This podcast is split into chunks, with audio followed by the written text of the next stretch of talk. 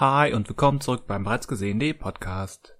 Der Juni ist vorüber und das heißt, dass für uns wieder ein Monatsrückblick ansteht. Wir rufen uns noch einmal die markanten Entwicklungen und Neuheiten der Film- und Serienwelt aus den letzten Wochen in Erinnerung, von News und Gerüchten, wilden Theorien bis hin zu den neuesten Trailern. Viel Spaß beim Hören.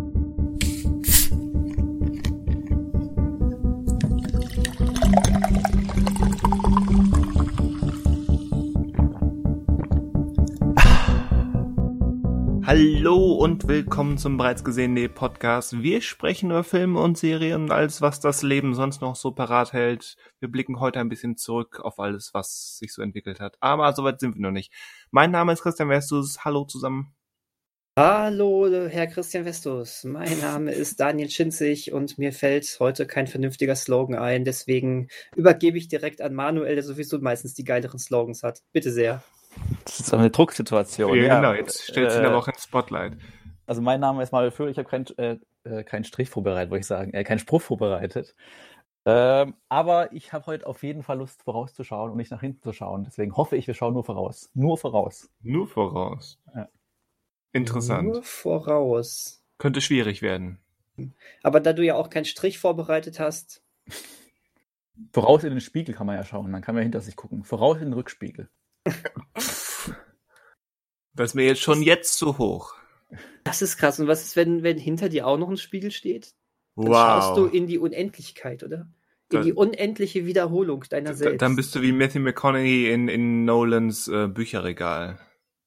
Oder so eine Kreis, also dann ist es ja eher so wie bei The Arrival, dass alles so ein Kreis ist. Ja, oder wie bei, äh, wie bei Episode 8, wo Ray auch in diese mit diesen unendlich so. vielen Rays. Visuell, ja? visuell kommt das dem wahrscheinlich am nächsten. Stimmt. Genau. Ja. Das ja. ist. Ähm, Hattet ihr früher auch hier diese klassischen ähm, Badezimmer-Spiegelschränke mit den drei Klappen und habt dann links und rechts die Klappen aufgemacht und euch dazwischen gestellt und dann genau diesen Effekt mit Verschiebung dieser beiden Klappen ausgetestet? Ich habe das gemacht. Ja, total. Meine Oma hatte sowas nicht im Badezimmer, sondern im, ähm, im Schlafzimmer. Die hatte ja. das als Schlafzimmerspiegel. Das ist sogar noch ein bisschen größer, als man so aus Badezimmer kann. Ja klar, das, äh, das war doch der Wahnsinn, das zu machen. Das war faszinierend als Kind. Ja. Voll geil. Voll geil. Sollte man, sollte man mal wieder machen. Also ich besitze so einen Schrank nicht mehr. Musste kaufen. Musste kaufen. Nur, des nur deswegen. Ich finde die auch eigentlich nicht mehr so ästhetisch, aber. Nein. Für den Effekt muss ich das kaufen, ja. Richtig. Das für eine Spielekonsole muss ja nicht ästhetisch sein, muss nur einen Effekt haben. Auch Spielekonsolen müssen ästhetisch sein. Findet ihr die Xbox Series X etwa nicht ästhetisch? Diesen äh, großartigen Kühlschrank gewordenen Kübel. Muss ich erst mal real sehen. Also ich, auf Bildern ist immer schwierig. Wenn man sowas real sieht, ist immer was anderes. Es ist halt ein Klotz, ne? Aber es ist ganz egal. Es ist aber ganz witzig gewesen, irgendwie, als sie das erste Mal das Design veröffentlicht hatten, kamen ganz viele Leute an und sagten, das sieht aus wie ein Mini-Kühlschrank.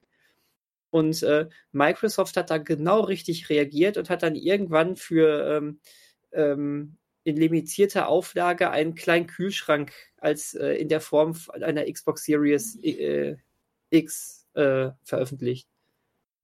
Ja. Das, das, fand ich gut äh, gekontert. Ja. Ja gut, aber zum Beispiel, also PCs sehen ja immer schon wie ein Klotz aus und Xbox kommt ja von Microsoft und jetzt zum Beispiel die Nintendo-Konsolen waren da jetzt auch nie Schönheiten. Da hatten wir ja auch schon viele Klötze. Wobei so ein Super Nintendo oder Nintendo 64, die hatten noch was. Weil, aber dann die da, einzigen beiden, die jetzt keine Klötze waren. Genau, wo du dann ja aber auch noch so schön das Modul oben reinstecken konntest. Und ne, das, hat, das war cool, da hat sich das immer auch von der Optik her verändert. Ne? Je nachdem, welches Spiel du gespielt hast, hattest du direkt auch eine leicht andere Optik bei der, bei der Konsole durch, durch diese Module, die drin steckten. Ja, das die, fand ich geil. Selbst die Famicom damals, also die japanische erste Version des NES, ähm, sah noch nicht klotzig aus. Aber es so, so ist es. So ist es. Aber bisschen, ja, also. Bisschen wie Lego und Playmobil. Also ein ganz kleines bisschen. Ein ganz kleines bisschen. Apropos Lego, wisst ihr, was ich als letztes gespielt habe? Lego? Ja. Lego Technics? Nee. leider nicht echt, so virtuell. Ich habe ähm, aus einer Laune heraus vorgestern Abend einfach mal das Spiel Lego Die Unglaublichen angefangen. Okay. Mhm. Fand ich witzig. Lego Hab die aber- Unglaublichen. Habe aber vielleicht so zwei Stunden erst gespielt. Äh, ich bin großer Fan von diesen Lego-Spielen. Diese ne, Lego-Videogames habe aber jetzt lange auch keins mehr gehabt. Und Lego, die Unglaublichen, das kam schon roundabout um den Release von Die Unglaublichen 2 raus. Und ähm, ich habe es aber irgendwie nie gespielt. Gekauft hatte ich es mir, glaube ich, schon vor über einem Jahr mal. Und jetzt war irgendwie die Lust und der Wille da, da mal drauf zu klicken. Und es ist ein typisches Lego-Spiel, aber es macht Spaß. Es hat sehr viel, ähm, es ähm, macht das, was auch die anderen Lego-Spiele so super gemacht haben. Sehr, ähm, sehr geschickt so die ganzen Rätsel äh, eingebunden, sehr geschickt diese ganze Lego-Optik eingebunden, aber vor allen Dingen voll die Atmosphäre der Vorlage getroffen. Das finde ich irgendwie immer sehr, sehr cool. Bei Mhm. all dem Quatsch und dem Slapstick, der drumherum gemacht wird, die haben durch Originalmusik und ähm, Leveldesign und sowas haben sie echt geiles Feeling immer aufkommen lassen. Und ähm, die verschiedenen Level sind wie so häufig bei den Lego-Spielen von einer Open, mit einer Open World verbunden. Und das ist wunderbar, weil du an bestimmten Stellen sogar ähm, ähm, andere ähm, Pixar-Lego-Sets dann bauen kannst. Und ich habe mir jetzt schon Dori freigeschaltet und konnte dann unter Wasser schwimmen. Fantastisch. Kannst dir andere Lego-Sets bauen? Pixar-Lego-Sets.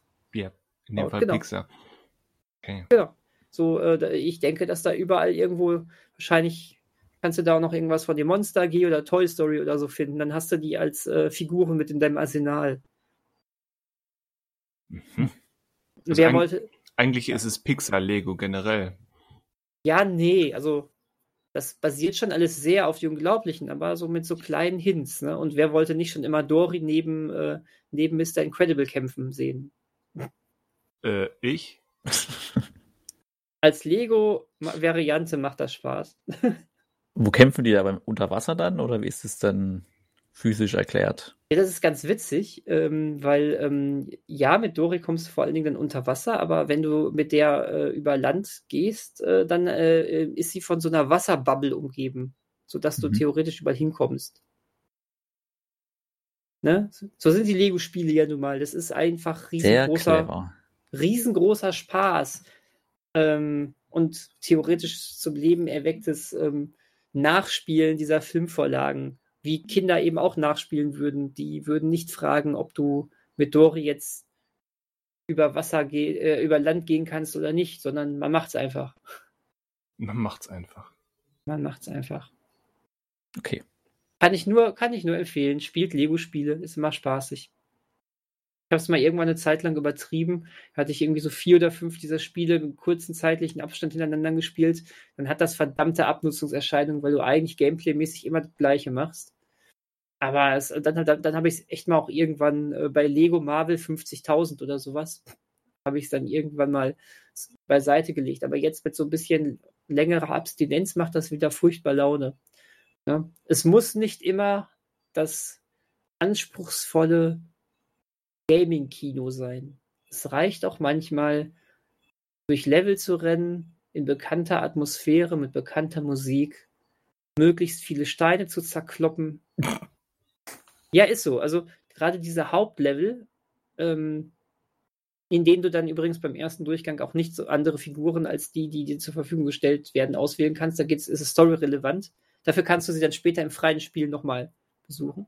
However, äh, auf, auf, auf jeden Fall ähm, äh, kannst du dann immer so oben so ein, so ein Le- Lego, ähm, ähm, äh, so eine Lego-Anzeige voll machen und die wird voll, indem du ähm, ähm, verschiedene, ja, ja, quasi Lego-Münzen sammelst. Und die kriegst du, indem du verdammt nochmal alles, was nicht nied- und, nied und nagelfest ist, kaputt machst. Von daher sieht eigentlich so ein Spielablauf immer so aus, dass es heißt, du musst den da oben retten und den da oben retten und das und das Rätsel lösen. Aber bevor du das machst, läufst du das eigentlich das gesamte Areal ab und guckst, was du kaputt hauen kannst. Und dann haust du es kaputt. Und dann haust du es kaputt. Ja. Deswegen nehme ich mal diese Axt hier und mach diesen Tisch da kaputt. Ja. Das ist sehr äh, beruhigend auch mitunter. Klingt etwas aggressiv. Äh, Aber auf, auf niedliche Art und Weise. Ja, das ist Verharmlosung, Daniel. Ja, vielleicht stehe ich ja auf Verharmlosung. So. Auf jeden Fall habe ich das gemacht und war direkt irgendwie mal wieder ausgeglichen. Das ist schön. Das kann natürlich auch so ein Ausgleich sein, wenn man das da rauslässt. Ja. Sollte man, sollten alle Menschen mal machen. Dann wird die Welt zu einem besseren Ort. So. Jetzt habe ich über Lego die Unglaublichen gesprochen. Ähm, das hat mich davor bewahrt, vor, äh, über Wonder Woman 1984 zu sprechen. Deswegen ähm, gebe ich jetzt weiter an euch. Das klingt danach, als hätte der Film nicht gefallen. Wir haben den Film jetzt geguckt, der hat uns nicht gefallen. Richtig. Richtig. So Damit habt ihr beide das Segment schon abgedeckt, oder wie? Äh, zuletzt gesehen. wir beide, beide, ja. Das hättest du wohl gerne. äh, ich habe jetzt, ich habe den Ball einfach so in den Raum geworfen. Äh, kloppt euch drum, wer ihn auffängt. Ja, Daniel will mich herauskicken, deswegen muss ich mich kurz wieder reinkämpfen. Dann kämpf. Fight. Fight, ja. denn, denn ich habe Mortal Kombat gespielt. Nein, habe ich nicht. Ich habe endlich äh, der Leuchtturm gesehen. Ach, du kanntest sie noch gar nicht, ne? Nein, ich kannte ihn noch gar Ach. nicht. Was damit zusammenhängt, dass ich endlich nach mindestens der Korre also mindestens anderthalb Jahren mal wieder physikalische Medien gekauft habe. Und da ja, war der das Leuchtturm Bild gesehen. Das dabei. war fein. Wobei ich einwerfen möchte, ich habe ihn auch nicht gesehen. Ähm, ich werfe ein, ich habe ihn gesehen. Ja. So. Ich, Falls es hier gleich gespoilert wird. Ich weiß nicht, ob man ihn wirklich spoilern kann. Also klar, so ein bisschen, aber eigentlich auch nicht. Nee. nee, eigentlich. Stimmt. Eigentlich auch nicht. Von daher ja, und, kannst du dich äh, ganz gut. entspannt zurücklehnen. Der Film ist großartig und er ist großartig seltsam. Allen diese, diese Tatsache, dass man ihn schwer spoilern kann, geht, gibt schon so ein bisschen vorweg, was für ein komisches Ungetüm ist. Man hat, wenn man The Witch gesehen hat, vielleicht so eine gewisse Vorstellung, was das werden könnte in Kombination mit dem Trailer, aber ähm, das, was dann da tatsächlich passiert und wie es passiert, ist dann doch nochmal sehr ungewöhnlich. Ich habe das sehr genossen. Der Film sieht großartig aus, das war vorher schon klar, aber der das, das Tondesign, das, das, das Sounddesign, die, die Tonatmosphäre, Klangatmosphäre, die hat mich besonders fasziniert. Ähm, hat fast eine musikalische Natur. Dieses ständige Röhren äh, des Nebelhorns, das, das, äh, die, die Wellen, das Meer, die, die, die blöden Möwen äh, und dann natürlich das Rattern der Maschinen, ähm, die insbesondere Robert Pattinson da ähm, mit Kohle befeuern muss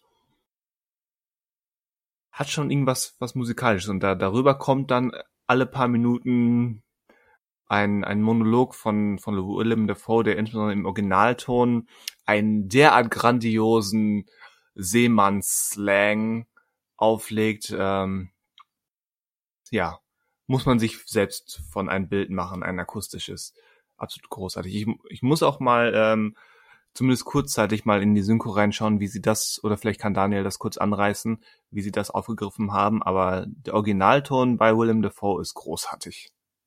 Ähm, es ist jetzt auch schon wieder ein Jahr her, äh, ja. dass ich den gesehen habe und mir fehlt jetzt natürlich der Vergleich. Ich habe den Film gesehen und danach jetzt nicht noch mal im O-Ton, in den O-Ton reingeschaut. Ähm, ist, äh, also nein, also es ist, äh, es ich hatte nicht das Gefühl, dass da jetzt das großartig übernommen worden ist. Ich glaube, da ist doch schon einiges verloren gegangen. Okay, ähm, alle, allerdings, ähm, allerdings wird Willem Dafoe, wenn ich, ich, wenn ich mich jetzt richtig dran erinnere, ähm, wieder mal von ähm, äh, von, von eigentlich de, ja, von dem, der ihn eigentlich am häufigsten gesprochen hat, gesprochen. Ja, wunderbar. Ich muss mal einmal kurz auf die Synchronkartei gehen. Außer Manuel kannst du mir jetzt direkt einmal sagen, ähm, weil Du hast sowas ja meistens auch drauf. Synchronsprecher. Ähm, ja. Echt? Also bin ich jetzt gar nicht so. Nee, okay, gut. So, so, sorry. Ähm, ich, ich, so, ah, Rainer Schöne, genau. den meinte ich auch. Also Willem Dafoe wird wieder von Rainer Schöne gesprochen. Das ist der, der ihn meistens auch spricht. Und ähm, damit hast du sowieso schon so einen Röhren dann auch drin. Der, hm. äh, der, der, der hat so eine tiefe Reibeisenstimme, dass ich glaube, ich glaube, der, der fand die Rolle cool, weil er sich einfach nicht verstellen musste. Ja. Falls man das vielleicht besser im Ohr hat, äh, das ist, ist auch die deutsche Stimme von Optimus Prime, der Rainer Schöne. Okay. Ähm, ja, Deswegen, ähm, aber ich würde jetzt, also der hatte sichtbar Spaß, der hat auch gut, gut gedrückt. Ähm, das hat super gepasst, aber ähm, es, ähm, genau, dadurch, dass er den immer schon so ein bisschen so in dieser Art mhm. angelegt hat, genau, ja. ist es jetzt nicht so der riesige Sprung zu dem, was William Defoe sonst im Deutschen ist, gewesen. Ähm, deswegen, wenn du jetzt nämlich sagst, das ist hier nochmal richtig krasser geworden, dann glaube ich dir das. Fand ich auch, wie gesagt, auch von der Wortwahl und von diesen Slang-Anleihen, dieses. Ja, gut. Das, das, das, ging so weit, dass selbst ich äh, Untertitel angemacht habe, was ich ja, ja. Bei, bei, englischen Filmen ähm, selten mache. Hm. Man kann ihn verstehen, aber es ist eigentlich hilfreich mitzulesen, was er da eigentlich von sich gibt. Dieses, dass er, dass er Worte nur, nur auf einen Buchstaben ähm, reduziert, dass, dass er halt dieses Slang, allein so ein You oder so ein Your zu einem Your, mhm. Your ganz, ja, seemännisch, klischeemäßig ähm, verzerrt. Nee, das ist, ähm, das, sowas ist ja meistens dann im Deutschen weg und glatt gebügelt, leider. Aber was willst du machen, ne? Also, ja, was glaub, das, das auf Hamburgisch, Hamburgisch, ja, ja, ähm, genau. Ist ja auch nicht das Gleiche. Das ist ja schon wieder eine, das wäre schon so eine krasse Verfälschung. Da musste, äh, ja, da ist das, ich glaube, wäre ich jetzt verantwortlich da, dafür, hätte ich mich auch eher dann fürs, ähm, fürs ein bisschen glattbügeln entschieden. Ja. Ähm, große Spielfreude in der Synchronisation, aber das fällt raus. Aber du hast ja zumindest noch die, ähm, die Lieder, die da gesungen werden, von denen die Seemannslieder, die sind mhm. ähm, aus der Erinnerung heraus, waren die, glaube ich, im Original belassen. Und da hast du da ja Ach trotzdem so. diesen Akzent. Okay. Ja. ja. ja. Aber gerade dadurch ähm, kommt auch so ein, so ein humoristischer Ton. Und ich war überrascht. Also generell ist dieser Film genremäßig sehr schwer zu fassen. Ich könnte mich da nicht festlegen, was es ist oder was es nicht ist. Es ist definitiv eine Fusion von mehreren Stimmungen und Tönen und so weiter. Aber unter anderem ist dieser Film ausgesprochen witzig, auf eine sehr krude, seltsame Art, aber äh, sehr witzig. Und das weiß er auch. Ich meine, der Film beginnt nach einer etwas atmosphärischen Einführung des, der Örtlichkeiten, beginnt er mit einem Furz. Das erste, was man wirklich von diesem Menschen hört, ist erstmal ein Furz. Und der wiederholt sich direkt, weil alle guten Dinge sind zwei. Und allein dieses, ich meine, es geht ja darum, Robert Pattinson ähm, heuert da äh, für einen Monat ähm, auf dieser Insel an, um, um dem alten Seebären Willem Dafoe bei der Leuchtturmwärterarbeit zu helfen. Ähm, und ja, wie gesagt, ähm, Defoe ist der, der Alteingesessene, der sich da auskennt und so ein bisschen den Chef markiert und Pattinson spielt den Jungen, der eigentlich aus einer anderen Branche kommt und einfach nur Geld verdienen will und um dann weiterzuziehen. Und ähm, allein diese Beziehung der beiden, die gehen sich zwischenzeitlich zeitlich total auf den Sack und irgendwann ähm, kippt das dann auch, dass sie sich so ein bisschen annähern und und zuletzt durch den Alkohol, der da fließt, und allein dieses, dieses Miteinander und Gegeneinander ist teilweise so bewusst überzogen und ins Groteske gerückt. Ähm, das macht schon Spaß. Und dann natürlich ähm, gibt es so ein paar, ja, ich sag mal, mysteriöse Einflüsse, die es zu erforschen gilt. Ähm, weil wahlweise, ähm, ja, nicht spukt, aber wahlweise tut sich da etwas Un Unnormales ähm, auf der Insel. Wahlweise bringt Pattinson das ähm, Unglück mit sich, weil er etwas tut, oder das ist alles nur ähm, der schleichende Wahnsinn von extremer Einsamkeit und Abgeschiedenheit. Vielleicht auch alles von diesen Dingen. Also, ja, sehr kurios. Ich, äh, so ein Film, ich werde ihn alsbald direkt noch einmal gucken. Glaube ich, vielleicht. Er ist ja auch ultra hübsch. Auf jeden Fall. Na? Durch diese, also ich, ich hatte mal, ähm, mir ist er mitunter sehr dunkel vorgekommen. Ähm, das ist er, ja. Ja, ich habe dann mal gelesen, dass, der Film, dass in dem Film wohl nahezu, wenn nicht sogar komplett auf, äh, auf künstliche Beleuchtung verzichtet wurde. man nur versucht hat, das, was ähm, sowieso da ist, zu nutzen. Ja, wobei, ich meine, ich habe es nicht, nicht kontrolliert, aber ich würde behaupten, wenn, wenn die zum Beispiel da mit dieser klassischen Öllampe ähm, durch die Flure laufen, die Öllampe ist so grell und, radikal leuchtend. Ich glaube, die haben wirklich alles andere dunkel gelassen und sind dann eben mit trotzdem mit passend verglastem supergrell LED-Licht oder so durch die Flure gelaufen. Allein um diesen grell Lichteffekt zu haben. Mhm. Habe ich zumindest das Gefühl. Du, das, das kann auch, das mag auch echt sein. Weil es wirkte nicht, Das- das, das- wirkte das- so grell, das kann keine einzelne Flamme in einer kleinen Öllampe gewesen sein. Oder es liegt einfach daran, wenn alles so dunkel ist, hast du die Kameras natürlich auf extrem empfindlich eingestellt. Ne? Vielleicht auch das, aber hm. ich habe da so meine Zweifel dran. Aber wie gesagt, ich habe es auch nicht äh, recherchiert. Der Effekt auf jeden Fall war gut. Gibt es denn kein Making-of oder ein Audiokommentar vielleicht? Äh, es gibt zumindest äh, so ein paar Behind the Scenes, glaube ich, und einen Audiokommentar auch, aber soweit bin ich halt noch nicht. Ja, auf jeden Fall sehr, sehr lohnenswert. Gehe ich mit. Ja, der, ich weiß, wann lief denn der im Kino nochmal? War das irgendwie Ende 2019 oder so? Äh, Also irgendwie ist der halt im Kino mir durchgerutscht und danach irgendwie auch und ja, hat sich dann ja, irgendwie mir, nie ergeben. mir nämlich auch. Deswegen ist es jetzt dazu gekommen. Mit Verspätung. Mhm. Ja, November 2019. Hm, okay. Ja, Da hatte der. Regisseur schon einen neuen Film mit. Oh ne, er hat, glaube ich, nur besser gedreht, ne? Also. Ja, aber, aber alleine diese Sichtung jetzt macht meine Vorfreude, ich hatte es schon mal erwähnt, macht meine Vorfreude auf Robert Eggers ähm, Wikinger-Film mit unter anderem Björk, Nicole Kidman und Anya Taylor-Joy, äh, macht meine Vorfreude noch größer, was ich nicht für möglich hielt. Okay. ähm, ja. Also ich, ich warte jetzt auf ähm, das Videospiel ähm, Le Lego der Leuchtturm. Da freue ich mich drauf. Ja, Ja. Ma Manuel, was hast, was hast du denn geguckt, was man noch so als Lego-Spiel verwursten kann? Uff, als Lego-Spiel das verwussten, hm, das wird vielleicht äh, schwierig. Ähm, ich habe mir ähm, Waves angeschaut. Also wirklich den Film Waves, nicht echte Wellen. Und ich dachte, Ich du warst ein Wochenende auf Sylt oder so. Ich hätte, ich, hätte ich dann total gefeiert, wenn du das einfach dann so beschrieben hättest. Sie waren Ja. gut. Die Wellen geschaut. Brise fühlte sich fantastisch an. Hab Vögel beobachtet. Wo, wo Äh, gibt's denn Waves, das- aktuell? Der ist ähm, derzeit bei Sky oder immer noch bei Sky zu finden. Ach so. Und der ähm, hat der, glaub, ich meine, in Deutschland gar keinen Kinostart am Ende gehabt. Ähm, Ich der hätte, glaube nämlich ich, auch. letztes Jahr im März, glaube ich, ins Kino kommen sollen. Und dann ähm, ja, gab es eine kleine Unterbrechung durch eine Pandemie. Und dann ist der, glaube ich, ich weiß nicht, ob der jetzt irgendwie noch von manchen kleineren Programmkinos ins Programm genommen werden wird, aber er ist ja jetzt erstmal bei Sky und äh, eine Heimkino-Veröffentlichung ist, glaube ich, auch noch keine für Deutschland angekündigt. Also es kann sein, dass er noch ins Kino kommt. Also Sky, äh, Sky, äh, Waves, ähm, ein Film von Trey Edward, weiß ich, Schulz, Schalz, Schulz, Schul- also- Schulz, ja. Schulz, Schulz, ähm, der hat auch It Comes at Night gemacht. Also davor eigentlich, das ist so der bekannteste Film von ihm.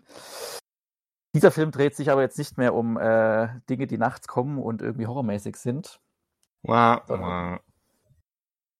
So Ist, also könnte man ja denken, dass die Wellen ja vielleicht was, was Schlechtes bringen. Oder Äh, so. Die, die Wellen kommen in der Nacht, genau. Genau. Sondern es geht um eine ähm, Familie, beziehungsweise genauer um den Sohn der Familie, der äh, vom eigenen Vater sehr unter Druck gesetzt wird, eben erfolgreich in der Schule zu sein und erfolgreich beim Sport zu sein. Also er macht so, weiß nicht, wie nennt man diese Sportart? Ist es Wrestling, wenn die so einen, also nicht also quasi wie Sumo-Ring, nur halt äh, nicht äh, in, in dick, sondern äh, so zwei Du meinst, sportliche. du meinst klassisches Ringen, oder was? Ist es ein Ringen, ja? Okay, dann könnte es auch Ringen sein, genau. Ja, im Englischen wäre es dann Wrestling, ja. Dann ist es das, ja. Also Ringen beziehungsweise Wrestling. Und Halt Wrestling ähm, ohne Show-Effekt. Exakt, Wrestling ohne Show-Effekt, ja. Hätten wir das mal erklärt. Genau, er wird halt von seinem Vater sehr unter Druck gesetzt und ähm, er hat auch noch eine Schwester, und eine Stiefmutter. Das ist so die Familie. Ähm, also die, ich weiß nicht, ob das wichtig ist, aber die natürlich einen äh, afroamerikanischen Hintergrund hat, die Familie. Und ja, der Druck wird immer größer und ähm, es wird dann festgestellt, also ich will jetzt nicht zu viel vom Inhalt verraten, weil der Trailer auch nur so den halben Film spoilert. Und die Richtung, die er dann einschlägt, ähm, kann man sich denken, wobei ich da die falsche Ahnung hatte. Also die Ahnung, die ich hatte, war gar nicht richtig, die ich glaube, die, die er nimmt, sondern die war dann anders. Deswegen erzähle ich mal nur das, was quasi im Trailer auch ähm, gezeigt wird oder bekannt wird. Es wird auf jeden Fall festgestellt, dass er eine Schulterverletzung hat, die ja eigentlich operiert werden müsste, beziehungsweise wo er zumindest halt die Saison erstmal abbrechen müsste. Nicht, dass er halt sich was Größeres ähm, bricht oder sowas ja. und es dann irreparabel wird. Aber er macht erstmal weiter. Und ähm, das klingt jetzt inhaltlich erstmal nach so, ja, ist halt, äh, ist halt ein Drama, da passiert, passiert Foxcatcher halt 2. Sozusagen. Und ähm, ist wahrscheinlich auch gut gespielt. Der ist aber vor allen Dingen auch, also der ist auch gut gespielt und ist auch äh, sehr gut erzählt und ähm, ist aber halt quasi von seinem Handwerk her, ähm, hat, sammelt er sehr, sehr viele Pluspunkte. Er hat nämlich eine sehr, ähm, zum einen interessante Kameraführung, die von Anfang an wirklich sehr so lebendig ist und die so immer ein bisschen, also die, am Anfang gibt es so eine längere Sequenz, glaube ich, so fünf, sechs Minuten, wo die Kamera wirklich so am Kreisen ist und immer so ein bisschen unter dem Menschen und nicht auf Augenhöhe und wo man so richtig so diese Drucksituation und diesen Stress und diesen Ablauf, den er jeden Tag hat, so wirklich sich richtig gut reinfühlen kann auch. Ähm, und es gibt immer wieder solche längeren Sequenzen, in denen sich die Kamera halt viel bewegt und ähm, ja, das ist einfach so eine Form von Kamera, die man so oder die ich zumindest nicht so oft gesehen habe und die aber sehr gut da reinpasst. In Kombination dann auch mit der Musik, die man auch ähm, gut ausgewählt ist. Und ähm, so hat er an sich schon einen sehr guten, ja, sehr guten Flow, eine sehr gute Atmosphäre. Und gleichzeitig, auch wenn es in letzter Zeit oder in den letzten Jahren vielleicht immer mal öfters gemacht wurde, ähm, spielt er auch so ein bisschen mit dem Bildformat. Und wie ich dann nachher erst nachgelesen hatte, hat der Film sogar fünf verschiedene Bildformate im Laufe des Films, ähm, zwischen denen er immer wieder wechselt. Okay. Und ähm, die fallen einem, also die ersten Wechsel fallen einem gar nicht so auf, weil das vielleicht so die herkömmlichen Formate sind, wie halt Breitwand und CinemaScope, die man dann vielleicht gar nicht so wahrnimmt, dass dann plötzlich äh, oben unten Balken sehen und plötzlich sind halt das Bild ausgefüllt. Ähm, andere Formatwechsel kriegt man dann doch eher mit, weil sie dann doch ungewöhnlicher auch sind für einen modernen Film. Ähm, die sind aber alle eigentlich, also die sind inhaltlich quasi auch immer erklärbar, warum das gerade passiert. Kann man jetzt so ein bisschen natürlich als sehr offensichtlich dann betrachten, wie damit gespielt wird. Aber das hebt dann so ein bisschen den Film auch nochmal ab, also zusätzlich zu dem einen visuellen, was die Kamera generell in ihren Bewegungen macht und auch mit dem Ton, was mit der Musik gemacht wird, dann halt zusätzlich noch mit, das, mit den Bildformaten, ähm, gibt das eigentlich eine sehr runde Sache, würde ich sagen. Auch wenn, wie gesagt, die Geschichte vielleicht rein von den, vom Plot her so ein bisschen einfach wird oder so ein bisschen vorhersehbar. Vater, der halt seinen Sohn zu sehr unter Druck setzt, und damit äh, die Familie in den Familienfrieden Gefahr bringt. Aber durch diese ja, Spielereien klingt jetzt fast schon zu oberflächlich oder zu, zu lax. Ähm, aber durch dieses Handwerk, das noch dazu kommt, ähm, wirklich ein sehr, sehr ähm, spannender und erlebnisreicher Film, der mit knapp etwas mehr als zwei Stunden auch, finde ich, gar nicht zu lange ist, weil er dann doch halt ähm, nach der Hälfte des Films auch so einen kleinen Bruch hat, der das Ganze nochmal, also einen logischen Bruch auch hat, ähm, der das auch nochmal quasi neu aufrollt, das Ganze. Und dadurch wirkt er nicht so lang, sondern genau richtig. Genau. Das ist Waves. Okay. Also ich hatte den Film auf dem Zettel stehen. Im Prinzip wusste ich aber auch noch nur, von wem der ist, ähm, mhm. dass es um eine Familie geht und dass der einen krassen Soundtrack haben soll. Das ist im Prinzip alles, was ich vorher wusste von diesem Film. Das stimmt auch alles, alles richtig. Also krasser Soundtrack im Sinne von sehr prominent, äh, sehr, wahrscheinlich sehr teuer. Und sehr ja, es ist halt, also es ist beim Soundtrack interessant. Ähm, es gibt halt klar viele Songs erstmal, aber da der, ähm, jetzt bin ich gar nicht sicher, ob Trent Reznor auch dabei war. Ja. Okay, also genau, Trent Reznor und äh, Trent Reznor und Atticus Ross, also dieses Duo oder ist Atticus Ross, ist es überhaupt sind das mehrere oder ist es eine Person? Das ist eine Person. Also das Duo dann. Ja. Ähm, da weiß man dann auch nie genau, wie vom Sound her, ist es jetzt eigentlich gerade ein Song, der hier gemacht oder ist es gerade Score von denen? Ähm, Aber der ist, der geht, also es geht halt ineinander über teilweise auch, wo man dann gar nicht weiß, ob man jetzt noch den Song hört oder ob man jetzt schon wieder was quasi extra komponiertes hört. Aber ja, spielt auf jeden Fall eine große Rolle auch und passt sich einfach wunderbar an zu dem visuellen Stil auch. Also das, ähm, wie gesagt, handwerklich kann man dem nichts ankreiden. Also das ist wirklich auch durchdacht und funktioniert so. Meiner Meinung nach. Deiner Meinung nach. Ja. ja. Ist halt, wie gesagt, leider bisher nur bei Sky mit drin und ähm, ja, offen, inwiefern der in Deutschland ins Kino noch kommt oder als physisches Medium. Ich meine, in England ist er schon auf Blu-ray erschienen, glaube ich. Aber auch England importet ist ja mittlerweile nicht mehr ganz so einfach. Nee. Aber der sollte eigentlich, also jetzt bei Sky ist, ähm, wo ich gerade doch, er hatte, glaube also genau, bei Sky hatte er meiner Meinung nach, glaube ich, auch die deutsche Sprache zur Auswahl. Also synchronisiert ist er auf jeden Fall. Ja, das ist schon äh, mal ein wichtiger Hinweis. Ja.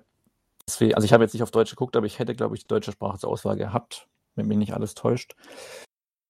Dann ähm, sollte der auch irgendwann mal nach Sky irgendwo landen, wo ihn vielleicht ein noch größeres Publikum anschauen kann. Ja. Welche Firma steckte hinter Waves? Weißt du das? Welches Studio oder welcher Verleiher? Äh, es ist A24, dürfte das sein. Okay, ja gut. Also, also in Deutschland jetzt nicht, also ähm, der deutsche Verleih weiß jetzt gar nicht, was welcher der deutsche Verleiher ist. Äh, kann man aber nebenher es ist, man, es ist äh, die, die, die BG-Methode, da ist ja. sie wieder. Wir haben sie lange nicht mehr erwähnt, aber sie kommt natürlich trotzdem ständig und permanent zum Einsatz. Na? Äh, wir reden, wir reden und sind noch ahnungslos, aber während wir reden und uns scheinbar blamieren. Universal ist es in Deutschland. Wobei, also Universal für das Kino. Ähm, Schau ich gerade mal. Ich Wobei glaube, Non-US All Media ist auch Universal. Also es ist Universal auf jeden Fall. Universal auf jeden Fall. Ich habe da gerade was gefunden, das checke ich einmal noch mal ganz kurz, weil dann äh, das wäre doch ein ein guter Hinweis, wenn das richtig ist. Und es ist nee, offensichtlich nicht richtig. äh, Google hatte gerade angegeben, dass der Film am 16. Juli im Kino startet. Ja, aber ich sehe auch bei IMDb, aber das ist 16. Juli 2020. Ach also so, also ja. Jahr. Ich weiß okay, nicht, ob letztes gut. Jahr dann vielleicht sogar im Kino lief in manchen im Sommer. Ah. Könnte natürlich sein. Okay. Aber das wird ja noch weniger die Chance. Also dann ist die Frage, warum er dann trotz allem nicht im Heimkino erschienen ist danach dann. Du, das betrifft aber mittlerweile immer mal wieder Filme. 16. Juli 2020, da habe ich nicht drauf geachtet. Ha! Haha. Da hätte ich ja lange gucken können in der Juli-Veröffentlichungsliste. Wenn er wirklich im Juli gestartet ist, auch in manchen Kinos, dann hat er ja Zeit bis zum Lockdown November, hätte er ja, also konnte er dann ein Vierteljahr laufen. Und dann hätte man ihn ja ins Heimkino bringen können. Du kannst ihn auf jeden Fall schon für, äh, du kannst ihn zumindest digital auch außerhalb von Sky kaufen, ne? Ah, okay. Also, ne, das ist jeder, der den Film sehen möchte, der kommt an den Film, nur offensichtlich ähm, nicht in optischer Variante. In optischer? Das stimmt hierbei. Also, also äh, physikalischer oder was? Physi ja, sorry, optisch. Genau. Also wäre schon blöd, wenn man den nicht in optisch kriegen würde. Kann nur den Ton kaufen, aber nicht. Genau, nur. Der, der, der Soundtrack ist erhältlich. Ja, genau, nee, äh, nicht, nicht äh, als physisches Medium, das meinte ich, das wollte ich sagen. Hm. Aber ne, bei Amazon Video zum Beispiel kannst du ihn kaufen, aktuell für 9,99 Euro äh, in HD. Äh, das Ding ist zu finden. Ja. Ich sehe die hier für 8,99. Bei Ach, mir ist es 9,99. Stimmt, wenn man draufklickt, ist es 9,99, ja. So. Meldet euch mal einig. Ja, Mann. Und da ist auch gleich Deutsch und Englisch, ja, okay. Gut, ja. aber. Ähm, ja, mein Gott. Das sind Neuigkeiten, ne? Das aber da sind ja so einige Filme hier auch. Wildlife mit, äh, um jetzt komplett von der Bahn zu gehen. Diese Wildlife war die, das Regiedebüt von ähm, Paul Dano. Genau. Der ist auch in Deutschland auch nie erschienen, glaube ich. Ich glaube nicht. Und den sehe ich gerade auch hier als äh, Kunden, die diesen Titel gesehen haben, haben auch angesehen. Als zum Kaufen und Leihen. Stimmt, tatsächlich. Als erster Titel wird bei mir allerdings niemals selten, manchmal immer genannt. Ja, bei mir auch, ja. Ja, okay, gut. Aber Wunderbar. der ist ja in Deutschland im Kino gelaufen. Ja, das ist er. In der Tat. Ich, ich habe mir den letztens ausgeliehen und habe ihn dann vergessen zu gucken. Und jetzt ist er weg. Toll. Hab mich so drauf gefreut, ihn zu sehen. Also Depp. Offensichtlich nicht, nicht genug gefreut. Schade eigentlich. Das Ich ist wollte wirklich bedauerlich. Ja, ich wollte ein Double Feature machen. Ich wollte ein Double Feature machen. Ich habe mir zwei Filme ausgeliehen. Ich wollte ein richtig geiles Double Feature machen mit Niemals, selten, manchmal immer und Psycho Gorman. Beide vergessen, beide weg. Zack. Aber, aber die kommen wieder, da bin ich mir ganz sicher. Bei Ja. Waze spielt übrigens auch Lukas Hedges mit, der gefühlt überall mitspielt. Eine Zeit lang. Also da hat man irgendwie überall gesehen, hatte ich das Gefühl. Das stimmt. Ja. Er hat eine Zeit lang wirklich jeden, jeden problemanfälligen Teenager, den das Indie-Kino hervorgebracht hat, gespielt. Aber das kann Ach er ja. auch. Unser heutiges Thema, ähm, Indie-Filme. Indie-Filme. Nee, ne? Nee, Quatsch. Bullshit. Wobei, wir haben eine, jetzt- wir haben eine so schön drüber Indie-News. Wir haben gesprochen. eine Indie-News. Haben wir eine Haben wir. Indie-News? Zunächst Indie einmal News. kurz aussprechen. Es ist mal wieder Monatsende. Genau. Ähm, wir gucken zurück, was sich so getan hat in der Welt aus Film-News, Serien-News, Ankündigungen, Gerüchten und Trailern.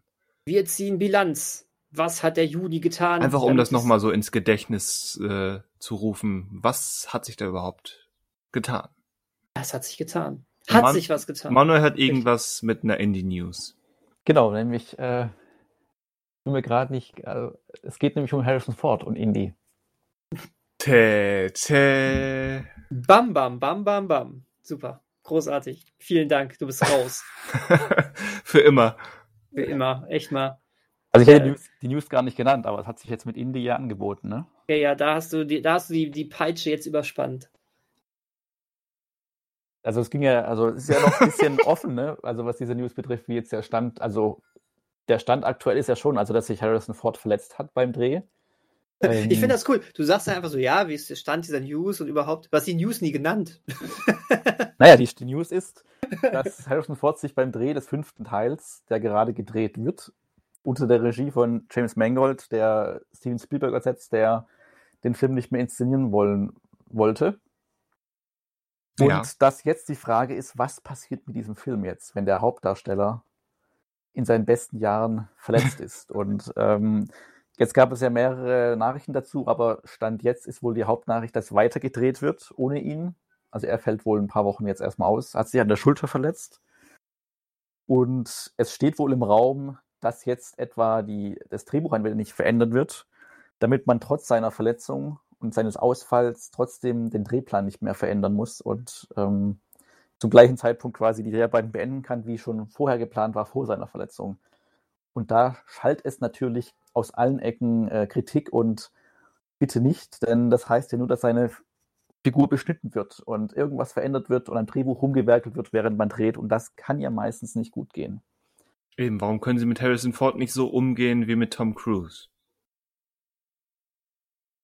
Warten, meinst du? Oder einfach weitermachen mit Verletzung? Ja, ähm, wie bei Fallout. Also die, ich glaube, die haben erstmal ein bisschen weiter gedreht ohne ihn und dann gewartet, bis er wieder da war. Oder? Ja. Ähm, und vielleicht verwechsel ich das mit einem anderen Film. Ich glaube, die haben dann auch manchmal Einstellungen gemacht, wo es egal war, dass er verletzt war. Als er einsatzfähig war, aber noch nicht gut zu Fuß Auch wieder, das. da haben sie, Aber die haben sich, glaube ich, ja. auch die Zeit genommen, um auf Genesung zu warten. Hm. Ja, oder halt, ich weiß nicht, haben die so einen eng gestrickten Plan, dass sie jetzt schon wissen, wenn sie beim Dreharbeiten überziehen, dass sie dann nächstes Jahr das, den Starttermin, wobei, soll der überhaupt nächstes Jahr starten? Ja, doch, ja. Äh, den Starttermin nicht halten können. Das ist ja dann schon. Und wenn so, also klar, wir können natürlich jetzt nicht James Mangold mit einem Mastermind vergleichen, aber wenn es Zack Snyder schafft, ähm, bei Army of the Dead eine ganze Schauspiel, einen ganzen Schauspieler mit einer Schauspielerin auszutauschen ähm, und digital einzufügen, dann könnte man doch auch mit Harrison Ford so umgehen, dass man halt seine Szenen, die er jetzt nicht gerade drehen kann, halt mit ihm alleine nachdreht oder was auch immer. Also daran wird es doch nicht scheitern. Ja, aber die so Action-Szenen sind dann, glaube ich, dann doch etwas aufwendiger zu gestalten als so Dialogszenen mit Tig Notaro in Army of the Dead. Ja, genau, aber die werden nicht jetzt nicht nur Action-Szenen mit ihm auf dem Zettel noch haben und alle die Dialogszenen schon gedreht haben. Also mit Harrison Ford. Das Könnte ich mir vorstellen. Nein, natürlich nicht. Ich glaube eh, dass, dass sie ihn in nicht so viele Action-Szenen stecken und wenn, ähm, sind die eh schon konzeptionell auch ähm, mit Stunt-Double konzipiert. Ja. Dass sie dann eh wahrscheinlich äh, vermehrt ähm, da sein Gesicht drauf klatschen. digital. Aber halt so eine Verzögerung kostet eben auch Geld. Ähm, ich schätze mal, daran hängt es ab, so eine Produktion pausieren lassen und dann wieder auf, ja, oder in, ins Rollen zu bringen, ähm, kostet schon so ein paar Millionen. Von daher. Gut, das auf jeden Fall, ja. Gut, aber wir reden natürlich von der ikonischen Figur in dieser ikonischen Reihe, ne? Das darf man nicht vergessen. Also da sollte das eigentlich. Wo aber ein fünfter Teil mit einem uralten Harrison Ford kein Selbstläufer ist. Nein, das ist wahr. Aber man kann dafür sorgen, dass er etwas mehr zum Selbstläufer wird. Oder man kann das Ganze torpedieren. Also. Aber gut, ich habe, ich, mein Stand ist ja auch tatsächlich, äh, da hatten wir im Forum ja auch schon gesehen, dass es da verschiedene News und verschiedene, ähm, verschiedene ähm, äh, Wissensstände irgendwie gibt. Mhm. Ähm, dass, dass es sowohl die Variante mit dem Drehbuch umschreiben gibt, äh, als auch die Variante mit dem Pausieren, als auch die Variante mit dem Drehplan so umstricken, dass Harrison Ford erstmal, ohne dass irgendwas geändert werden kann, rausgehalten werden könnte. Ähm, und ich, ich, ich glaube, da gab es jetzt noch gar keinen Konsens, was denn jetzt die wirkliche wahre Version ist, oder? Ja, ich glaube, es mehren sich jetzt schon die mehr die Nachrichten, dass es halt wirklich weitergeht ohne ihn erstmal. Okay. Mhm. Mehr, also mehr weiß man nicht. Und ich lese gerade noch, dass sich die Nachbarn fühlen sich belästigt. Was? Ärger am Indiana Jones 5 Set. Nachbarn fühlen sich belästigt. Die Nachbarn, wer wohnt denn da? ich weiß nicht. Die Produktion in London sorgt bei einigen AnwohnerInnen nämlich für Ärgernis, schreibt Kino.de. Okay. Weil hey, die zu laut sind oder bis, bis spät die Nacht Party machen oder was? Also ein Haus in London wird als Kulisse verwendet und äh, für die Zurverfügungstellung wurde dem Besitzer 50.000 britische Pfund ähm, gegeben. Aber die Nachbarn sind jetzt wenig begeistert davon und beschreiben den Dreh als 24-7-Hölle. Es soll konstant an Parkplätzen mangeln, da die Crew 100 Plätze belegt hätte. Also ich Dazu, sag's ja, ich sag's auch schon immer wieder, bei Parkplätzen hört der Spaß auch einfach auf. Dazu käme ein Meter hoher Zaun, der das Set einschließt und Lampen, die die ganze Nacht leuchten würden. War's schon. Meine Fresse, als ob die da jahrelang bleiben würden. Ein einzelner Hausbesitzer hat ein Vermögen gemacht und der Rest von uns wird mit der Belästigung zurückgelassen. Das kann also, ich das verstehen. Das kann ich auch verstehen, das stimmt. Wir haben die Straße abgesperrt, sodass eine Menge Störungen verursacht wurden. Einige Leute haben sich draußen um Plätze gestritten. Ich konnte wütende Stimmen hören und viele Autos, die herumfahren. Die Leute sollten wenigstens entschädigt werden. Ja. Also ich finde auch, da, also ich weiß nicht, wie das generell geregelt wird, ähm, wenn man so eine Örtlichkeit mietet für, eine, für einen Filmdreh, aber nur den Hausbesitzer ähm, zu entschädigen, ist tatsächlich ein bisschen, kommt mir auch nicht so ganz korrekt vor. Ja, den, ja vor allem, wenn es nachts halt auch ist. ich mit. Eieiei. Dann ist auch noch Harrison Ford nicht dabei, um Autogramme zu geben. Ja, was er so gerne macht. Ja. Mats Mikkelsen kennen sie wahrscheinlich, wobei Mats Mikkelsen, wobei ich weiß nicht, wie bekannt er ist in London. Thomas Kretschmann kennt wahrscheinlich auch keiner. Also Mats Mikkelsen kennt auch, sollte mittlerweile jeder kennen, oder? Ja. Der ist doch riesiger Name. Der wird ja auch parallel noch als Grindewald rumlaufen. Der wird wahrscheinlich zwischen beiden Sätzen hin und her springen. ja. Ich hatte schon wieder verdrängt, dass es mit der Reihe weitergeht und dass Mats Mikkelsen ähm, Grindelwald spielt. Ja. Weiter hört man, ist er auch verdächtig ruhig. Ja, weil es keinen mehr interessiert, glaube ich. Ähm, aber äh, noch, noch ganz kurz zu Indiana Jones äh, 5. James Mangold hat sich ja bei Twitter irgendwie voll den Schlagabtausch mit, äh, mit äh, anderen Twitter-Nutzern geliefert, ne? Hat er? Naja, weil ähm, irgendeiner wohl schon ähm, irgendwie sehr, äh, sich sehr abfällig gegenüber Indiana Jones 5 geäußert hat, äh, wie alt India, äh, wie alt Indy da wirkt und ähm, ja, vor, vor allen Dingen, was glaube ich, die, die entscheidende Aussage war, ähm, der hat irgendwie so aufgelöste Gründe, warum Indiana Jones 5 äh, ein schlechter Film werden wird oder irgendwie sowas und hat dann gemacht, hat dann unter anderem aufgeschrieben, Steven Spielberg führt nicht mehr Regie. Und ich glaube, James Mangold hat das irgendwie, da hat, ist ihm der Kragen geplatzt und da hat er, also da hat er nicht nur einen, einen Tweet drunter geschrieben, sondern die haben sich dann permanent auch noch gebettelt und keiner hat irgendwie aufgehört. Ei, das war, äh, das war irgendwie auch schon sehr surreal, so ein bisschen. Einfach, Ähm, einfach so eine random Type oder irgendwie ein Filmkritiker? Äh, der hat ir irgendwie, äh, der hat von sich selbst gesagt, er hätte mal in Hollywood gearbeitet und hatte irgendwie so ein YouTube-Studio selber. Also, aber war jetzt kein professioneller Kritiker in dem Sinne, ne? Hm. Aber äh, dann hat er irgendwann so ein, ähm, dann auch noch hier, hier, guck mal, das ist mein Studio und sowas, äh, damit, damit äh, Sie, Herr Mangold, sehen, dass ich wirklich hier was mit meinem Team mache. Das ist wohl schon ein bisschen größer aufgezogen. Und da hat Mangold auch noch über das Studio hergezogen von ihm und so weiter. Das war irgendwie total surreal, das zu lesen. Hm. Haben sich irgendwie beide Seiten nicht so ganz mit Ruhm bekleckert. Hm. Nee, nicht so Ja. wirklich. Dann sagte James Mangold auch überhaupt, äh, also äh, solche Leute, die sowas sagen, das sind keine Fans. Was sind überhaupt Fans? Scheiß auf die Fans oder irgendwie sowas, keine Ahnung. Also, alles bisschen merkwürdig. Ups. Also die Scheiß auf die Fans waren, glaube ich, so nicht drin, aber es war irgendwie ganz, es war, das findet man recht schnell, sollte man mal durchlesen. Ich krieg's jetzt nicht mehr ganz so auf die Reihe. Ist ja jetzt auch keine wirkliche News in dem Sinne. Gut, gewisse Filmseiten machen da eine große News draus. Aber ähm, es ist irgendwie, äh, irgendwie ein bisschen surreal. Ja. Wie auch immer. Aber apropos, Aber man, man, man hört was über Indiana Jones. Ja. Und apropos Spielberg, der nicht Teil 5 dreht, ähm, der hat ja auch Überraschendes getätigt in den letzten Tagen. Das stimmt, ja. Alte Spielberg, der noch vor ein, zwei Jahren meinte, Netflix-Filme wären TV-Filme und gehörten nicht zu den Oscars, ähm, hat jetzt mit seinem Amblin Studios einen großen, mehrjährigen und natürlich teuer entlohnten Netflix-Vertrag abgeschlossen. Was auch heißt, dass Spielberg-Filme, nicht alle der Zukunft, aber einige der Zukunft, ähm, direkt zu Netflix gehen. Zumindest Spielberg-Filme im weitesten Sinne, ne? Also wie ich gelesen habe, bei, bei Vari- Variety und Playlist ähm, heißt es, dass man davon ausgehen sollte, dass der ein oder andere Spielberg-Film, also auch Regie-Spielberg-Film, unter diesen Filmen sein wird.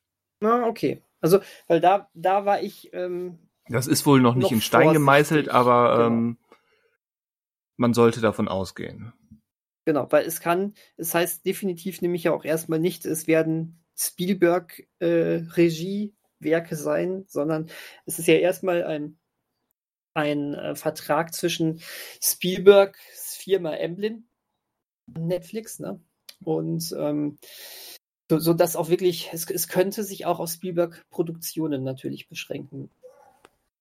Das kann man bisher noch nicht Wird es, es, wird ja von mehreren Filmen im Jahr gesprochen und ähm, es werden sicherlich nicht alles Spielberg-Filme sein, aber ich denke auch gerade bei den Summen, ähm, die da höchstwahrscheinlich im Spiel sind, ähm, wollen, wird sich Netflix mindestens einen Spielberg-Film, also auch Regiefilm, mitsichern. Allein schon des Mhm. Prestige wegen, weil nur von Amblin hätten sie nichts.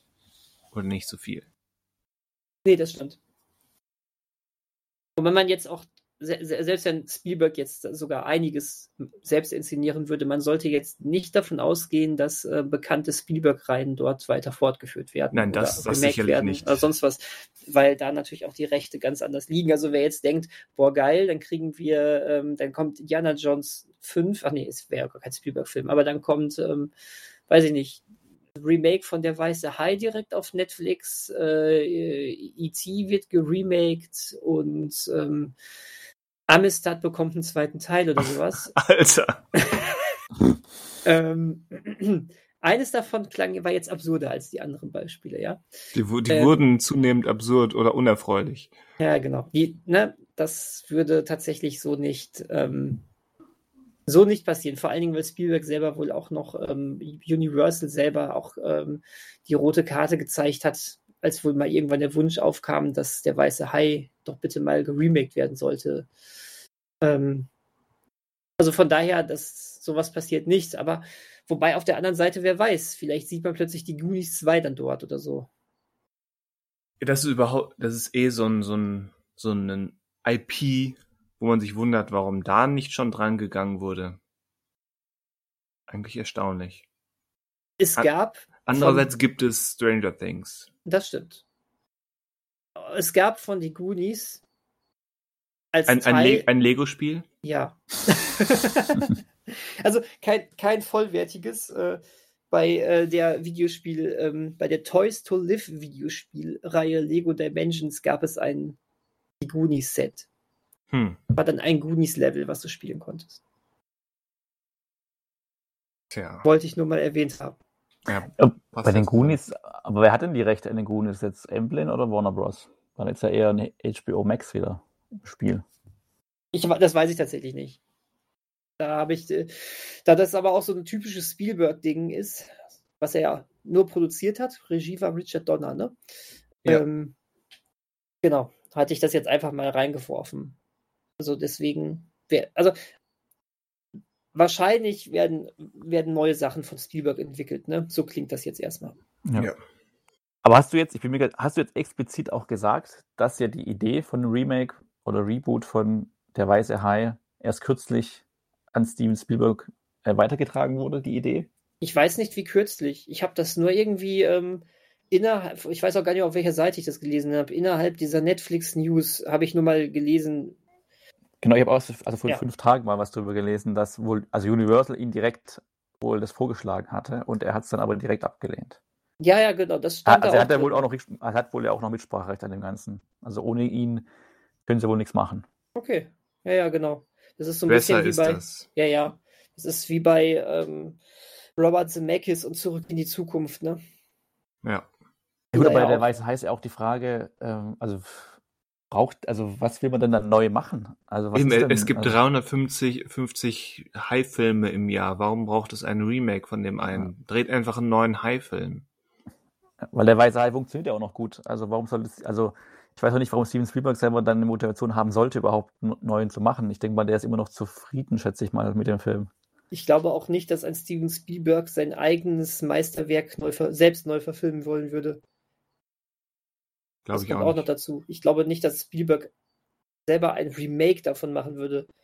Wenn überhaupt, und auch das nicht, aber auch wenn überhaupt, dann eine ganz späte Fortsetzung nochmal, aber äh, nicht nochmal das gleiche. Das kann ich mir bei Spielberg nicht vorstellen. Dass er jetzt äh, mit, mit äh, ähm, West Side Story ein Remake macht, ist was ganz anderes. Das ist nicht sein eigener Film gewesen und das ist, glaube ich, auch schon lange sein Wunsch gewesen, aber Ja.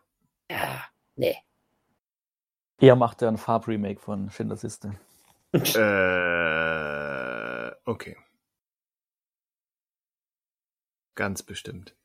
Aber apropos, das geht vielleicht jetzt wieder direkt weiter. Ähm, habt ihr gelesen, Tarantino hat da hat mal wieder von sich gesprochen Ach stimmt, genau. und hat erwähnt, äh, er hat mal die Idee gehabt, er wird es nicht machen, aber er hat die Idee gehabt, ähm, ein Remake von Reservoir Dogs als seinen letzten finalen Film, mit dem er seine Regiekarriere beendet, zu machen.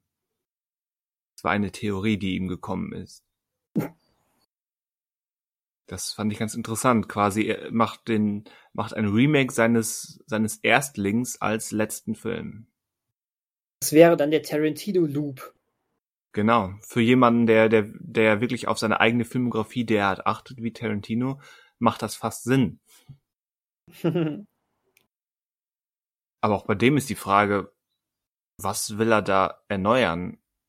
Weil das, weil es ist ein Film über, über ein paar Darsteller in einer Lagerhalle. er engagiert Michael Bay und wir haben die ganze Zeit Explosionen im Hintergrund. Hm. Vielleicht, vielleicht äh, will er auch nur natzen und dreht den, den Film eins zu eins nochmal genauso. So wie Michael Haneke. Na gut, das war ja wahl, wahlweise konzeptionell, wahlweise Arroganz, wahlweise Naivität bei Haneke. Mhm. Und das zitiert Tarantino, weil Tarantino immer zitiert. Aha. Er ist als großer Haneke-Fan bekannt. Aber er hat ja wohl, also es klang zumindest in dem Interview ja so wirklich nur ganz kurz drüber nachgedacht und direkt, als er quasi es ausgesprochen hatte, wieder zurückgenommen, die Idee. Aber ich kann, ich kann verstehen, also zumindest so wie ich mir ihn vorstelle als, als Mensch und als jemand, der auf seine eigene Filmografie achtet, ich kann verstehen, wie ihm diese Idee kommt und zumindest für einen Moment als, hey, das wäre irgendwie cool, ähm, stimmt. erscheint. Weil es, ja, wie wir schon gesagt haben, weil das so eine rein optisch schon irgendwie so eine schöne, runde Sache wäre. Aber es wäre natürlich aus, aus Zuschauersicht, glaube ich, eher langweilig. Ja, aber das ist die große Frage, was er was macht halt. Ja, aber er selbst, selbst wenn er das Skript ordentlich umschreibt, ähm, was meiner Meinung nach die einzige wirkliche Möglichkeit wäre, dem irgendwie Neues abzugewinnen. Und natürlich durch, durch die Besetzung. Aber selbst dann halte ich den, den Mehrwert eines ähm, neuen Reservoir Dogs vom heutigen Tarantino, ähm, halte ich den Mehrwert für sehr überschaubar. Absolut, gehe ich mit. Ja. Hätte ich null Interesse dran. Dann doch lieber Star Trek. Aber äh, Tarantino selber hat auch jetzt irgendwo mal durchblicken lassen, dass er nicht mal sicher ist, ob er überhaupt noch einen neuen Film macht. Und Ach, sagt. Echt? Also ich habe jetzt nur gehört, dass er auch mal betont hat, dass er halt wirklich nur noch einen Film machen wird. Oder okay. sich an die ja, eigene so Vorgabe halten möchte. Ich, äh, leider habe ich jetzt keine Quelle, weil das hatte ich nicht für heute auf dem Schirm, aber ich ähm, hatte irgendwo gelesen, dass er mal irgendwo gesagt hätte, dass er sich auch vorstellen könnte, dass äh, Once, a Time, äh, Once Upon a Time in Hollywood ein toller Schlusspunkt für seine Karriere wäre. Hm. Ja, wird, hat er vielleicht mal gesagt, ja. Vielleicht, vielleicht ähnlich konsequent und in Stein gemeißelt wie diese Reservoir Dogs Geschichte. Ja, das ist halt Tarantino, ne? Ja. Der Mann redet halt gerne. Ja, ja, richtig. Ich glaube, der, der, der, ja, der weiß halt auch nicht so genau, was er da sagt. Manchmal. Oder ich glaube, er hat auch nie so einen richtigen Plan. Zumindest nicht, bevor er sich nicht konkret hinsetzt und einen macht. Sprich, ein Drehbuch schreibt oder so. Hm. Und im Grunde ist ja jetzt nur die Frage, macht er jetzt halt nochmal quasi was ganz, ganz anderes, Neues? Oder, gut, was hat er noch zur Auswahl? Alle warten ja noch auf einen abschließenden dritten Kill Bill, aber ich weiß nicht, ob das unbedingt sein Na. Abschlussfilm sein müsste. Weil er, was er selber irgendwie nur als Fantasie immer geschürt hat. Fände ich, fänd ich auch enttäuschend. Oder wird es nochmal ein Western? Fände ich auch enttäuschend. Oder vielleicht doch einfach ein, ein, eine Marvel-Produktion. Halte ich für unwahrscheinlich. Ich, ähm, ich sehe hier gerade, ja, ich habe, siehst du, man muss die Artikel lesen, man darf nicht Überschriften lesen. Ähm, das ist, äh, er, er, er, er witzelte wohl sogar, dass er schon überlegt hätte, ob es nicht äh, besser sei, jetzt schon in Rente zu gehen, weil sein letzter Film ähm, Once Upon a Time in Hollywood ein Hit war bei Kritikern und Publikum. Und ähm, das war wohl der, der, der, der Zusammenhang, war wohl, dass er immer gesagt hat, dass es ganz viele, viele Regielegenden gibt, die, bei deren letzter Film einfach Kacke war, weil die schon äh, auch in einem hohen Alter waren, als sie ihn gedreht haben. Und deswegen sagt er, ach, vielleicht, vielleicht sollte ich jetzt schon aufhören. Okay. Gut. War doch nicht so ganz ernst gemeint wäre spannend zu wissen, wo er denn gemeint, also meinen würde, wo Clint Eastwood hätte aufhören sollen, an welcher Stelle. Oder ob das die Ausnahme der Regel ist. Hm. Vielleicht mit Million Dollar Baby. Ja, das kam mir auch sofort in den Sinn. Aber ja, Clint Eastwood als Regisseur, heieiei. Wobei mit Gran Torino ja auch nochmal viel Lob eingeheimst hat. Ja, von mir weniger. Ich bin kein großer Gran Torino-Fan. Oder vielleicht auch Steven Spielberg ist ja auch schon wieder. Wann hätte er aufhören sollen? Oder ist er der Einzige, der immer noch so viel Klasse hat, dass er eigentlich nicht auf, oder dass es sein Werk eigentlich nicht beschmutzt mit seinen letzten Filmen? Also ich finde jetzt nicht, dass Spielberg so abgebaut hat. Vor, vor, vor, allem einer seiner schlechtesten Filme, Always, ähm, ist uralt gefühlt. Ja, das stimmt. Der kam eigentlich sogar in der Spielberg-Hochzeit. Ja. ja. Aber ja klar, Spielberg hat nicht mehr diesen ähm, ähm, dieses Standing wie in den 80ern und 90ern, wo er ja der Regiegott war. Ja? Ne? Aber muss auch nicht. Also äh, der, der ist immer noch ein super Regisseur. Und er, äh, der hat aber auch die Freiheit, einfach zu machen, was er möchte. Und ich hätte auch mal wieder Bock, mehr Abenteuer und Fantasy oder Science-Fiction-Sachen von ihm zu sehen. Da hat er aber offensichtlich keinen Bock drauf und dann ist das so. ist okay. Ready Player One. Ja, gut, okay. Mir hat er aber übrigens gefallen. Ich mochte Ready Player One. Der BFG. Ah. Ja, den fand ich so okay. Es ist beides Genre und Abenteuer, Fantasy, Science Fiction. Ja, das stimmt. Aber ähm, die haben tatsächlich nicht mehr so dieses dieses große Standing von früher. Aber auch damals war schon ein Hook dabei, den ich persönlich sehr mag, aber der jetzt nicht gerade zu seinen Meisterwerken zählt. Nein. Also, nö, ich finde Spielberg ist immer noch ein Top-Typ. Freue ich mich über alles, was er macht. Wobei ich auf West Side Story habe ich null Vorfreude. Das ist mir gerade egal, dass der kommt. Ja, ich frage mich immer noch, was das soll, weil auch der Trailer sieht sehr ähnlich aus wie das Original. Hm. Das ist Ja. so. Auch ein sehendes Huhn findet mal kein Korn. Mhm. Wow. Naja. ähm, Das lassen wir einfach mal unkommentiert stehen. ja, das schreit nach einem Themenwechsel. Ich habe eine Frage an euch. Du hast eine Frage, dann stelle sie doch bitte. Was haben die Geistervilla, Eddie Murphy.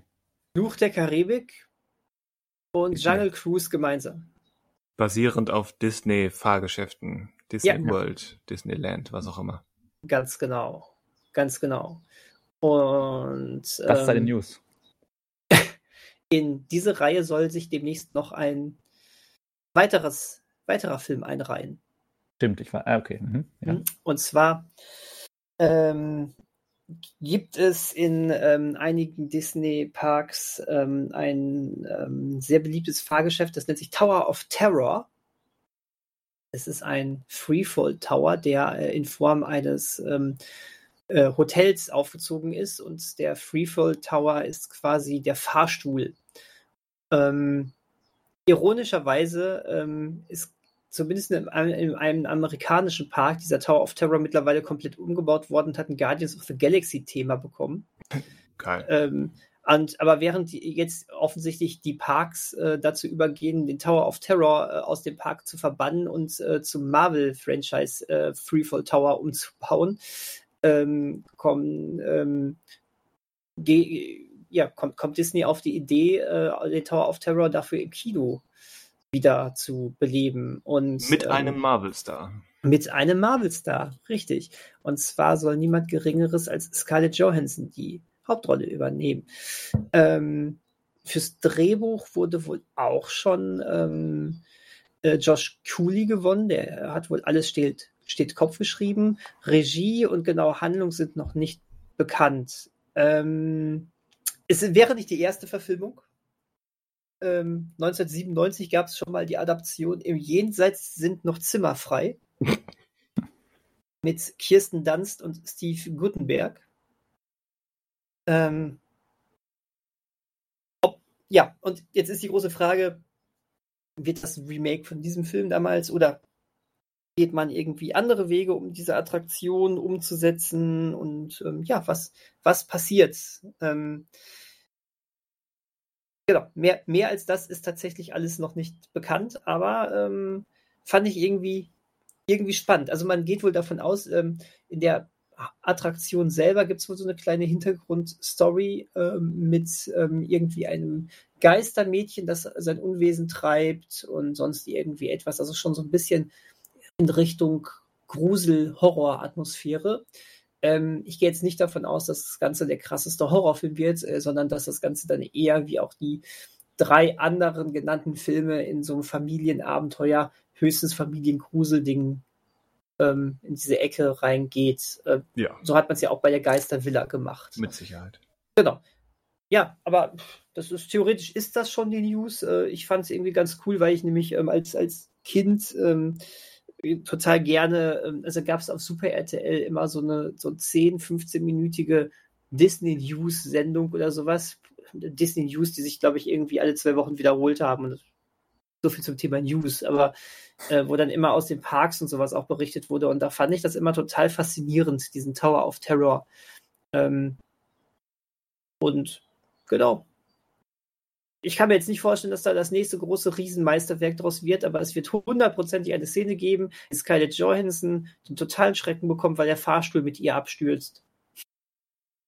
Es sei denn, sie spielt den Geist.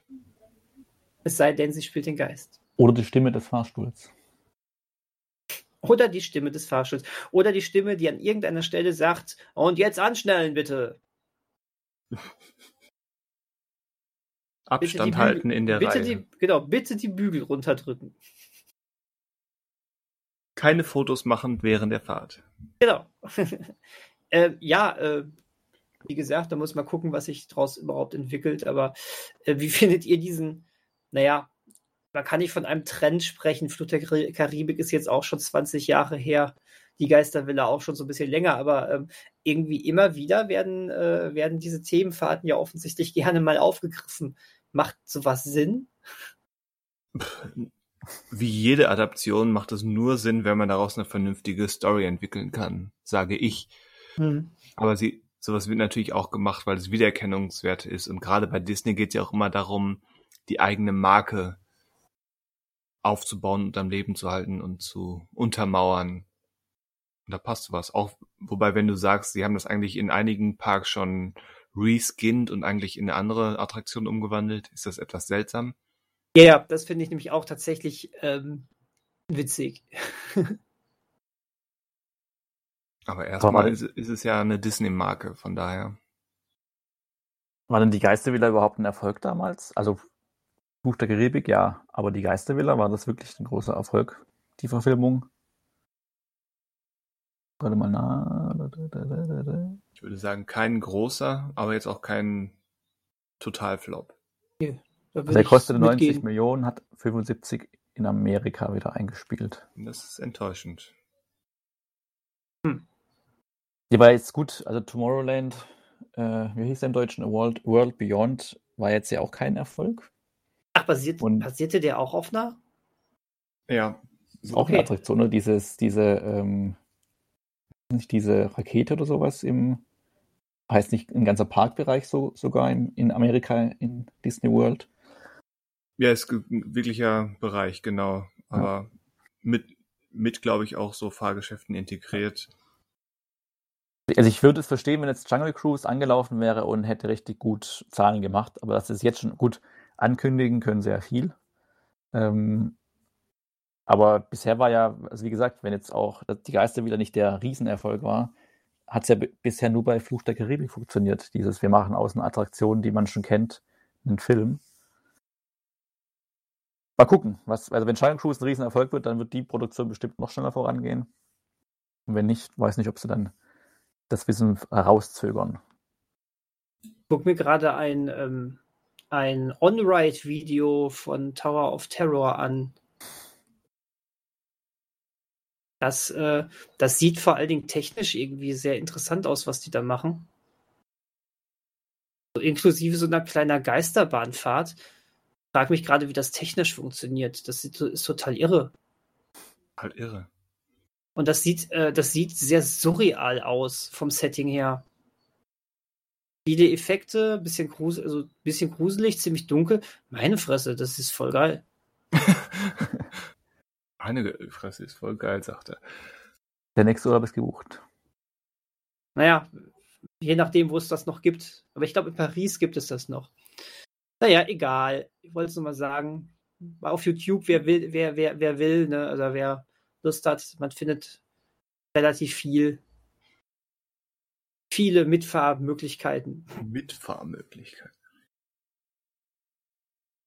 Und bei Paris steht jetzt bei Wikipedia auch nur bis 2019. Oh, scheiße, dann gibt es das da auch oh, nicht mehr. Oh, es hat sich ausgeterrort. Weil jetzt ist, wobei jetzt steht hier, nee, Paris ist jetzt seit 2019 ist es ein Twilight Zone Tower of Terror, a new dimension of chills. Gut, aber dass, dass da der Twilight Zone-Macher Rod Serling zumindest die Inspiration gegeben hat oder von, von Twilight Zone inspiriert, steht im Begleittext hier auch. Also die Verbindung vom Tower of Terror zu Twilight Zone ist wohl von Anfang an dabei. Ja, es gibt wohl jetzt drei neue Geschichten, die drei verschiedene auch Ride Experiences bieten. Ähm, genau, gibt's in Paris. Seit also, September 2019.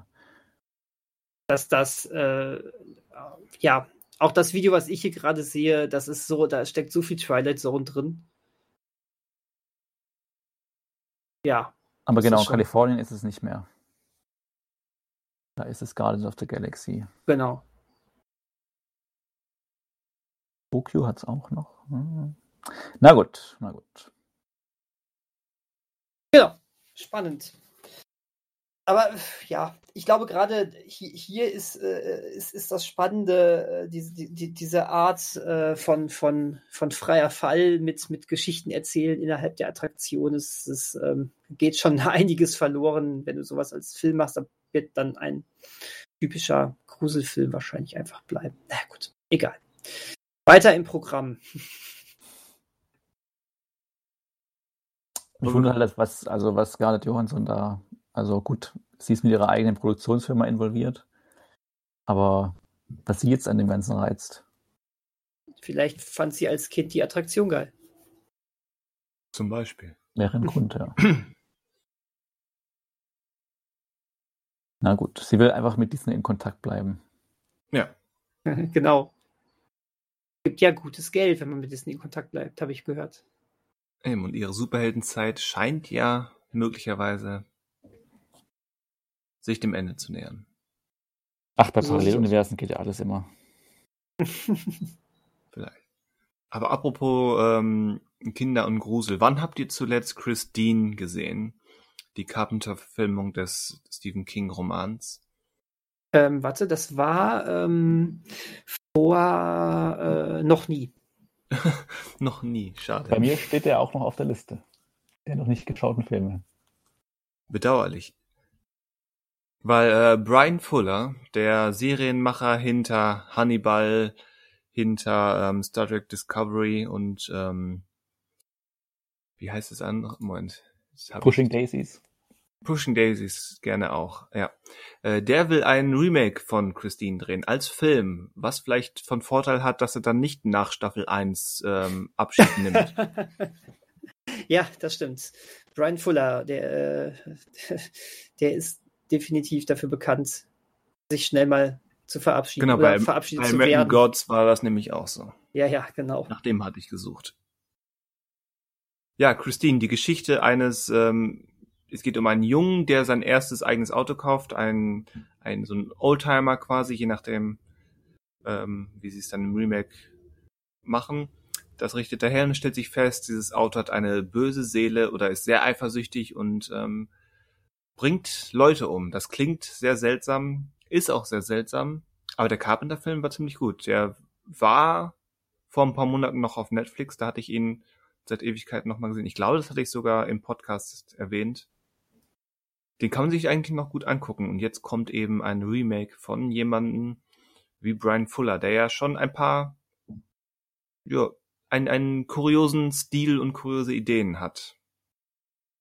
Aber wenn ich es richtig sehe, hat er ja bisher nirgends Regie geführt, oder? Der hat noch keinen Film Seine gedreht, Serie. nein. War auch bei den Serien ja auch noch nicht. Also nur als Creator und Autor eben, aber nicht als Director. Also ist er jetzt, also er wird es ja trotzdem vielleicht hinkriegen. Hat er genügend Erfahrung gesammelt, schätze ich mal. Aber ähm, Da habe ich erstmal keinen Zweifel, dass er zumindest in den Grundzügen weiß, was von ihm verlangt wird. Ob er das auch kreativ und gut machen kann, ja, das wird sich zeigen. Aber wenn es da schon eine gute Verfügung gibt von John Carpenter, und das klingt ja so ein bisschen auch nach, der, nach dem Remake im Geiste Transformers von Michael Bay mit dem Auto, das der Junge kriegt und mit der Bö also in dem Fall war es keine böse Seele. Was kann dann Brian Fuller dem Ganzen noch abgewinnen? Das ist die Frage. Weil typ, typisch Stephen King, typisch Stephen King sind da auch wieder so ein paar ganz klare Amerikaner-Symbole drin. Natürlich alles so ein bisschen, es spielt in den 80ern, aber das Auto kommt aus den 50ern, ist ganz klar und deutlich ähm, benannt. Ist auch allein die Frage, wie man das historisch dann in einem Remake macht. Ob dann ein Kind der 2020er oder ein Jugendlicher der 2020er ein Auto aus den 50ern findet und wieder herrichtet. Was ja nochmal ein größerer Sprung wäre. Kann ich nicht beantworten, logischerweise, aber Ja. frag mich auch, ähm, was da der Reiz ist. Also mich würde schon einfach generell interessieren oder mal interessieren, was Brian Fuller in, in einem Film macht mit seinen Ideen. Aber ob es dafür jetzt unbedingt ein, eine Stephen King Vorlage braucht und dann ausgerechnet eine, eine, die schon eine der wenigen funktionierenden Stephen King Verfilmungen vorzuweisen hat. Hm. Naja, wenn er meint. Ja, wenn er meint. Aber, aber den Original, also den, den Carpenter-Film bei Gelegenheit mal gucken. Mhm, auf jeden Fall, ja. Mochte denn Stephen King die Carpenter-Verfilmung? Ähm, soweit ich weiß, ja. Aber im Detail kann ich das jetzt nicht beweisen oder ähm, nachstellen. Okay. Aber ich glaube, die hat durchweg einen besseren Ruf. Jetzt keinen herausragenden Ruf. Es ist nicht wie bei Carrie, dass der auch generell als, als großes Meisterwerk aufgefasst wird, aber eben er hat den Status eines guten, gelungenen Films und einer guten, gelungenen Adaption. Okay. Bei den meisten. Natürlich, je nachdem, wen man fragt, findet man auch Leute, die sagen, öh, was für ein Scheiß. Aber wer lange genug sucht, ähm, findet ja, findet solche Leute zu allem. Stimmt, ja. G genau, das ist eine Aussage, die, die passt so zu allen Filmen eigentlich, ne? Ja. Definitiv. Ja, äh, apropos Autos. Ähm, mit äh, Transformers soll es auch weitergehen, ne? Ja, dass es weitergehen soll, wissen wir ja schon. Die haben einen neuen Regisseur. Du willst, glaube ich, auf den Titel hinaus. Ähm, will ich das? Dachte ich. Ja, ja, nein, genau. Man, man, man, hat, äh, man hat mehr Infos Du hast mittlerweile. mich fast aufs Glatteis geführt. Wieso? wieso? Ja, weil ich dachte, du hättest irgendwas noch in der Hinterhand, was ich nicht äh, entdeckt hatte bei meiner Recherche. Wo du so nachfragtest, will ich das? Will ich das? Ja, ich wollte dich einfach nur ähm, fra fra fragen, ob, ähm, ob ich das will. Manchmal vergesse ich das halt selber, ne? So, äh, wie, wie auch immer. Ähm, Transformers, es gibt neue Infos, wie es weitergehen soll. Ähm, und zwar ähm, wussten wir eben, es geht weiter nach Bumblebee und nach dem sensationellen Kunstfilm Transformers 5 The Last Night. ähm, und ähm, ja, also, was wissen wir? Ein bisschen mehr jetzt zumindest. Und zwar soll ähm, das Ganze ähm, zwischen Bumblebee und Transformers spielen.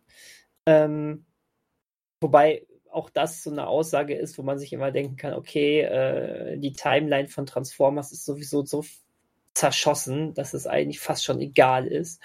Ähm, also formulieren wir es vielleicht ein bisschen anders. Ähm, es spielt in den 90ern, es soll in den 90ern spielen. Ähm, was natürlich einen großen nostalgischen Wert hat. Ne? Ähm, ja. Ähm, ich glaube, viele Fans der Transformers freuen sich sehr, dass ähm, es diesmal nicht nur um die Autobots und die Decepticons geht, sondern der Titel nimmt es so ein bisschen schon auch vorweg, der nämlich heißt Rise of the Beasts. Und ähm, es werden neue, neue ähm, Gruppen eingeführt. Unter anderem die äh, Beast Wars. Wahrscheinlich kennt das noch jemand, ne? Oder ich weiß nicht, die heißt nicht Beast Wars, die Serie damals hieß Beast, War, Beast Wars. Ähm, ja, jetzt, jetzt bin ich nicht so der riesige Fachmann, aber auf jeden Fall. Tja, ich auch nicht. Ich Genau, weiß, aber- dass es die Beast Wars gibt, aber wie die funktionieren, Genau, aber sie heißen, Moment, sie heißen, glaube ich, also es soll noch die, die äh, äh, Fraktionen Predacons, äh, Terrorcons und, äh, und die Maximals geben. Wahnsinn. Geil, ne? Und die kommen alle aus dem All. Weiß man ja nie so genau bei den Transformers, aber bisher kamen alle aus dem All. Ne? Äh, auf jeden Fall ähm, verwandeln äh, die sich ja allesamt nicht in ähm, Autos oder andere Vehikel, sondern in, ähm, in Tiere oder Urzeitviecher. Ähm, Urzeitviechers. Ja, genau. Bei den Maximals gibt es zum Beispiel den sich als Gorilla verwandelnden Optimus Primal. oh Mann. Ich wollte gerade einen, einen Schluck Wasser nehmen. Ähm, und dann kommst du mit Optimus Primal daher. ja, Puh, ich das, weiß, Das ich, war haarscharf. Ja, ich weiß, womit ich dich kriege. ähm, ja, das äh, ähm, so in diese Richtung soll es dann eben weitergehen. Ähm, was, was mir gerade nicht so gefällt, ist, dass wohl im Mittelpunkt der Menschen ähm, wieder ein, ein Soldat steht. Ähm, das äh, hä? Ja. Fand, ich fand gerade so schön, dass äh, bei Bumblebee sowas komplett raus war, beziehungsweise die, die Soldaten dann eher die Antagonisten gespielt haben. Und ähm, beziehungsweise dann später, also sie wurden ja jetzt eher als nervig und blöde dargestellt und nicht als heroisch und die müssen wir nachhelfen. Jetzt, dass die menschliche Hauptfigur äh, von Anthony Ramos übrigens gespielt, falls den jemand kennt. ja. Ähm, Von Hamilton unter anderem. okay. Ähm, ja, dass er jetzt wieder Soldat sein soll, naja, gut, okay. Und es soll noch, sagte Dominik Fischbeck irgendjemandem was? Nein. Gut, die soll Kuratorin und Wissenschaftlerin sein in dem Film. Hm. Aber gut. Die Leute wollen ja eher wissen, es gibt die Autobots, es gibt die Decepticons, es gibt, es gibt andere Roboterviecher ähm, und Regie führt nicht Michael Bay, was vielleicht immer mal ganz gut ähm, ganz gut zu wissen ist, dass man, dann weiß man nämlich, okay, es wird vielleicht doch noch in eine andere Richtung gehen. Ich weiß jetzt nicht, es war mal im Gespräch, dass man irgendwie versucht, so ein bisschen Bumblebee plus Transformers zu bringen, also äh, wieder ein bisschen mehr Action als bei Bumblebee, aber jetzt nicht zu sehr wieder in diese Bayhem, Bayhemismen rein, also ne, rein zu geraten. Nicht kein Bayhem-Stil mehr. Ja, muss man gucken, ob das natürlich funktioniert. Ähm, wenn man so Sachen, zwei Erfolgsrezepte zusammenpacken will, kann man natürlich auch äh, gerade die schlechtesten Sachen von beiden Sachen rausnehmen und zusammenwürfeln Ja. und die guten weglassen. Deswegen ähm, gucken wir mal. Ähm, Regie führt äh, diesmal ähm, der Creed 2 Regisseur. Ähm, Stephen Capel Jr. danke sehr, den Namen habe ich gerade gesucht. Aber Ähm, Creed 2 ist jetzt nicht so die allergrößte Visitenkarte, wenn du mich fragst. sondern. Achso, du meinst generell einfach nicht, genau. ja, Ich glaube, also, er- weil, weil Creed 2 jetzt kein besonders toller Film war. Okay, gut. Ähm, ja, vor allen Dingen, ich habe ihn jetzt nicht gesehen, aber vor allen Dingen geht es in seine so andere Richtung, dass man sowieso natürlich ähm, überhaupt gar keine Aussage treffen kann. Ne? Auch das, ja. Ähm, und ich glaube, er war noch an der Serie Grow, Grown-ish beteiligt. Das, ähm, ja, sagt mir nur vom Namen etwas. Ja, dann. Und ähm, genau, ja, wu- wunderbar. Also äh, mit Roboter-Action hat er jetzt bisher noch nicht, äh, noch keine Erfahrung offensichtlich. Ähm, wir werden sehen, was das wird. Aber ergibt es Sinn, dass es, also warum der jetzt quasi, der spielt ja auch in, also der spielt, soll in den 90er Jahren spielen. Ist es so Nostalgie-Welle, die man da mitreiten möchte, oder möchte man sich offen halten, einfach in diesem Michael Bay-Universum drin zu bleiben? Oder hat es dich schon, war Bumblebee, ist, passt der noch überhaupt rein in die Nein, Timeline? nein, nein, nein, nein, nein, Und die nein. neuen sollen doch auch eigentlich klar was Neues, Eigenes sein. Also äh, Bu- Bumblebee macht schon klar, äh, dass, dass der Film irgendwo, also dass irgendjemand äh, vom Studio gesagt hat, äh, inszeniert das mal vor allen Dingen am Ende so, dass das noch reinpasst. Ähm, aber eigentlich passt es überhaupt nicht rein. Ähm,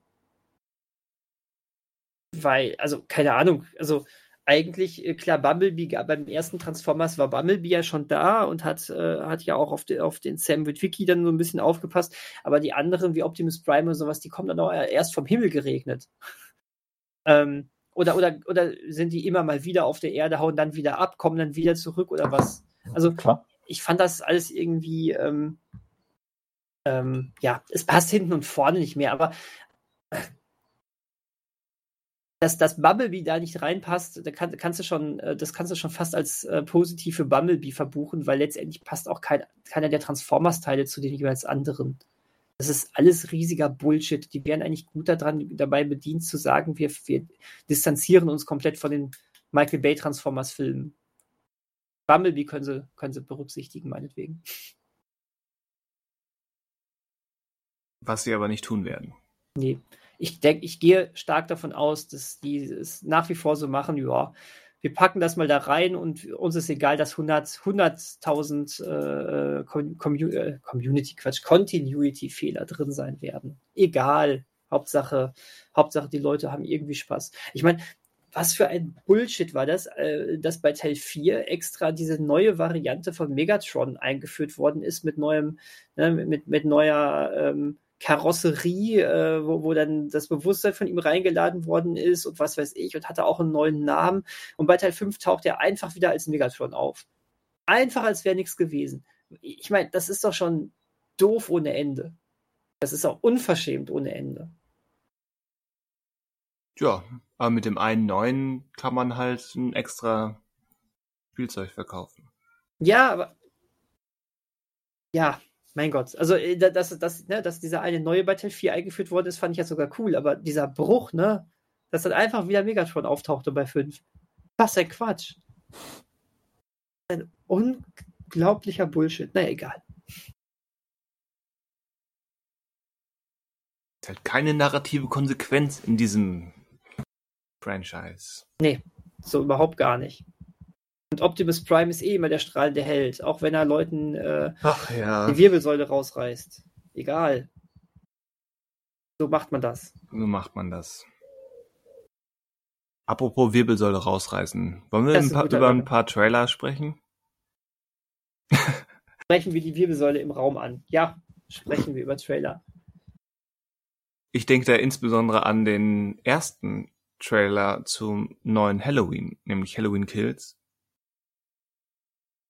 Ist es der erste? Gab es die schon mal? Oder war das nur so ein Teaser? Ich glaube, höchstens ein Teaser gab's. Das also, war so ein Teaser nur, ja, ja. Also vielleicht Szenen aus dem ersten Film, eine Einstellung aus dem neuen Film und viel Titelanimation. Jetzt der neue ist mehr, nämlich viel mehr. Da würde ich erstmal eine große Spoilerwarnung aussprechen und dann ist der Trailer auch erstaunlich brutal. Der zeigt gefühlt schon 70% aller Kills. Ja, das stimmt. Und ein paar, zumindest so scheint es. Vielleicht ist er auch super clever geschnitten und führt uns nur an der Nase herum, aber ich glaube es irgendwie nicht. Ähm, der zeigt auch schon einige entscheidende Konfrontationen. Gefühlt. Mhm. Also mich hat das Ab sehr irritiert. Irritiert, aber hat es euch auch hat's euch in irgendeiner Weise überzeugt? Oder eine Spannung aufgebaut? Weil man muss sich ja vorstellen, das ist ja auch der zweite Teil von dreien. Also der dritte ist ja schon, also das wird ja der Mittelteil sein einer Trilogie. Und so richtig, äh, das hat er mir jetzt nicht bewirkt. Also, dass Nö, irgendwie spannend Spannung generell nicht. auf diese Geschichte oder es wird ja irgendwie offen enden, was ja heißt nur, dass halt Michael Myers überlebt. Ähm, aber ansonsten, also ist es halt viel Kills, wie es im Namen steht. Aber jetzt so richtig, weiß nicht, hätte man das auch cleverer machen können. Ja, allein, allein die Quantität von, von den Tötungsszenen lässt ja vermuten, zumindest suggeriert ist das, dass das, dass das eher im Vordergrund steht als klassisches Spannungskino. Mhm. Also mehr das, was man von so 80er Jahre Slashern eher in Erinnerung hat, nämlich, oh, Hauptsache ein halbes Dutzend gute Tötungssequenzen, dann ist alles andere egal. Ja, genau. Und so wirkt dieser Film auch, nur eben mit, mit zwei Dutzend Tötungsszenen statt einem halben. Ja. Das ist leider die Wahrheit. Da sprechen sie wahre Worte. Ja, das ist auch, äh, genau, das ist auch ziemlich das, was mir von diesem Trailer irgendwie in Erinnerung jetzt noch so geblieben ist. Das ist, ja. Hm. Also ich kann mir jetzt irgendwie nicht vorstellen, dass irgendjemand den Trailer guckt und dann sagt, boah, ich bin total gehypt. Ja. Oder? Kann ich mir auch nicht. Vielleicht sollten wir wieder Kollege Mester anrufen, der ja erklärter Halloween-Fan ist was der dazu sagt. Aber ansonsten, wenn man eben nicht so ein erklärter Halloween-Fan ist, stelle ich mir auch schwierig vor, da jetzt wirklich angehypt zu werden. Wie hat euch denn der ähm, erste Teil gefallen, jetzt von dieser Reihe? Hm. Ganz gut, aber jetzt auch nichts, was ich unbedingt wiederholt haben muss. Hm. War, war ein solider, oder solides Spätsequel. Ordentlich gemacht, ähm, gute Einzelsequenzen, kann man gut gucken und hat man schnell vergessen. Ja, solide trifft es eigentlich ganz gut. Der hatte aber eine ganz coole Plansequenz, wenn ich mich da richtig dran erinnere. Wo durch die Häuser so geht. Ja, genau. Mhm. Das so, fand ich eigentlich ja. ganz cool. Tja, Spielerei. Spielerei. Ja, ist mir jetzt auch nicht so wow im Gedächtnis geblieben, aber ich mochte den, ich mochte den ersten Teil eigentlich ich, ganz, ganz Ich war gerne. schon irritiert, als sie dann mit direkt zwei Fortsetzungen um die Ecke kommen, die dann irgendwie zusammengehören. Das hat aber zumindest die Hoffnung geweckt, dass sie dann wirklich was erzählen wollen. Mhm. Aber diese Hoffnung hat dieser erste Trailer jetzt wieder, ähm, ja, vielleicht nicht komplett zunichte gemacht, aber deutlich abgeschwächt. Ich finde auch irgendwie, äh, dass die, ähm, also ich, finde, dieser Trailer bleibt kaum in Erinnerung, weil ähm, er ist sehr dunkel und ähm, die äh, Umgebungen, in denen er spielt, die sind sehr eintönig. Da ist jetzt irgendwie nichts, wo du sagst, boah, geil, das könnte, das könnte jetzt, das, also das, das ist irgendwie total ikonisch, wo das spielt, wie das da aussieht oder sonst irgendetwas. Diese, die, die ganzen Szenerien sehen irgendwie so beliebig aus. Das, das, das ist es vor allen Dingen bei mir, was mich so ein bisschen rausreißt. Hm, das stimmt. Aber es ist ja auch gut, der zweite, der Original zweite Halloween spielt ja auch nur in einem Krankenhaus. Ich weiß nicht, inwiefern da jetzt das jetzt beeinflusst, aber Hm. Ist ja erstmal auch nur ein Trailer. Klar, aber Trailer sind dazu da, dass man darüber Eindrücke erhält und reagiert. Das stimmt natürlich auch wieder. Hm. Da gehe ich doch lieber mit Manuels Lieblingsschauspieler auf Trüffelschweinsuche. Ah! Du Schwein. Das ist ja Hey. nicht nur mein Lieblingsschauspieler. Wir hatten es ja vorhin schon im Vorgespräch und würden Sie auch nochmal direkt erwähnen, er wird ja hier auch als Oscar-prämierter Schauspieler Ja. ähm, angekündigt. Quasi Was die erste, die Lüge erste, ist. Hm, keine Lüge. Die erste Einblendung ähm, ist direkt, ach übrigens, Academy Award Winner Nicolas Cage. Wobei ich persönlich von diesem Trailer noch sehr irritiert bin. Also das liegt vor allen Dingen an Nicolas Cage, weil ich bin mir nicht so ganz sicher bei dem Trailer oder bei dem Film am Ende dann, wie der so vom Ton her ist, weil immer dann, wenn Nicolas Cage in diesem Film auftritt, also gerade der Anfang mit seinem Wildschwein und dann auch das Ende äh, des Trailers, wo auch nochmal die Frage ist, äh, wo ist mein Wildschwein? Was hat er mit dem Wildschwein gemacht? Und, ähm, und auch zwischendrin, wenn er dann sagt, er, er er geht ja dann, also der Trailer erzählt ja zumindest die Geschichte, dass irgendwie sein Wildschwein entwendet wird und deswegen kehrt er ins Dorf zurück. Und im Dorf, habe ich so verstanden, war er, hat er wohl mal in so einem Bistro oder Restaurant gearbeitet und dann wird er auch, sagt er, er erinnert sich an jede, jede Mahlzeit oder jedes Gericht, das er gekocht hat. Ja, ich habe das so an verstanden, jedem- er war wahrscheinlich so ein, so ein super Sternekoch. Genau. Und er erinnert sich auch an jeden Gast. Und da wusste ich auch nicht genau, ist jetzt diese, diese kurze Passage, ist es irgendwie witzig gemeint? Oder weil es dann so, wie der restliche Trailer ist, so ein bisschen ja auch so ein, also so wie ein Drama oder so ein Psychodrama so Ja. wirkt. Und ich bin mir jetzt nicht sicher, ob das der Ton des Trailers nur ist oder ob der Film auch so ein bisschen in die Richtung geht. Weil dadurch würde es ja ganz auch ein bisschen spannender werden. Aber Ja, aber ich, Äh, ich glaube, das ist die Gefahr von der aktuellen Phase von Nicolas Cage, der verstanden hat, dass er dieses, dass er ein Halbirrer ist. und dass er das in so, in so richtigen Filmen einsetzen kann, wie bei Mandy, von mir aus wie bei Die Farbe aus dem All, ähm, wie bei dem kommenden Film ähm, aus ja Japan oder von mir aus auch äh, bei diesem Five Nights at Freddy Film. Aber wenn dann jemand nur so ein, so ein halbtragisches Drama machen will, und ich aktuell stelle ich mir diesen Film eher vor, so auf dem Level von ähm, Swiss Army Man, mhm. dann könnte diese halbirre Art von Nicolas Cage eher zum Problem werden. Weil er Stimmt, dann, ja, weil er dann den, den Bogen ins absurde, lächerliche zu sehr überspannt. Weil der Film eben nur so halb dorthin will. Mhm. Weil ich habe dieses Gefühl auch, dass, dass der eigentliche Film nicht ganz so absurd, verrückt, gaga sein will, wie es Nicolas Cage offenbar aktuell meistens sein will. Ja, ich, ich hatte ehrlich gesagt auch, na, ähm, nachdem ich die ähm, Inhaltsangabe des Films gelesen habe, habe ich mit was anderem gerechnet. Vom Tonfall her, als ich mir das angeguckt habe. Hm. Weil wenn du so den Leuten erzählst, ja, ja, hier das Trüffelschwein von Nicolas Cage wird entführt und er holt sich das zurück und so, du hast eine ganz andere Erwartung, ne? Mhm. Ja. Also Einzelmomente wirken wirklich als wie ein neuer Man, die nach man, man tausche die Frau gegen das Trüffelschwein und schon hat er auch wieder einen Grund, sich eine Axt zu schmieden und zur Kettensäge zu greifen. Mhm. Aber das passiert hier ja nicht. Wobei ich finde bei Mandy immer noch, dass halt gerade in der zweiten Hälfte, wenn er dann halt in seinen Modus geht, in seinen Rage-Modus, dass dann halt auch für mich der Film zerfällt. Tut er das? Also für mich persönlich schon. Also ich fand die erste Hälfte, wo er so zurückgenommen gespielt hat, besser als die zweite Hälfte. Oh, witzig.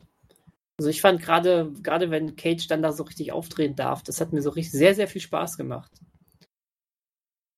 Mir haben beide Hälften Spaß gemacht. Ich glaube, mein Hauptkritikpunkt ist, dass der Film ähm, 20 Minuten zu lang ist. Okay, das dass dass sein, der beide Hälften etwas zu weit treibt. Mhm, Okay. Er Tja, kann Ja, es sich allen recht Kick. machen. Soll der eigentlich ins Kino kommen? hier unwahrscheinlich. Unwahrscheinlich. Glaube ich auch nicht. Ja. Hm. Naja, welcher Film auf jeden Fall ins Kino kommt, ist Shang-Chi, ne? Glaubst du? Shang-Chi. And the Legends of the Ten Rings. Ten So Rings. Ten Rings. Zehn Ringe. Ähm, ja, hat einen neuen Trailer bekommen. Der erste hat ja viele Leute so ein bisschen ratlos zurückgelassen. Äh, puh, wie passt das ins große Ganze? Und ja, so- ein bisschen generisch, bisschen beliebig. Hauptsache, wir haben jetzt quasi so einen asiatischen ähm, Helden äh, und asiatische Kultur im MCU. Hm. Ähm, ja, der neue haut ein bisschen mehr raus, äh, zumindest was Spektakel anbelangt. In der Ähm, Tat. Was, äh, was, was, wie hat das auf euch gewirkt? Also, und glaubt ihr, dass wir demnächst irgendwelche äh, Drachenkriege im MCU äh, bekommen? Ja, die Frage weiß ich noch nicht. Theoretisch ja. Also höchstens dann so so so Drachen, wie es Wassermonster in Spider Spider-Man Far From Home gab, wenn du verstehst. ja, ja. Hm. so auf dem Level höchstens. Ähm, aber ja, dieser Trailer ist wirkt definitiv wie wie eine wie eine Kommunikation, was hatten wir eben schon, was Trailer immer sind, aber wie eine von mir ist auch Reaktion auf den ersten Trailer oder auf die Reaktion auf den ersten Trailer nach dem Motto, keine Sorge, das ist trotzdem ein Marvel-Film mit all dem Spektakel und dem übernatürlichen und dem technologischen, halbmagischen Fantasy, viele Fans, den ihr gewohnt seid. Ähm, nur halt mit Kung Fu. Das sah besser aus, unterhaltsamer. Ja, definitiv. Immer noch, immer noch nichts, wo ich sage, ja, wow, muss ich sehen, das ist interessant, aber das wirkt jetzt harmonischer wie ein, ja, Marvel. Kann sich bestimmt gut angucken.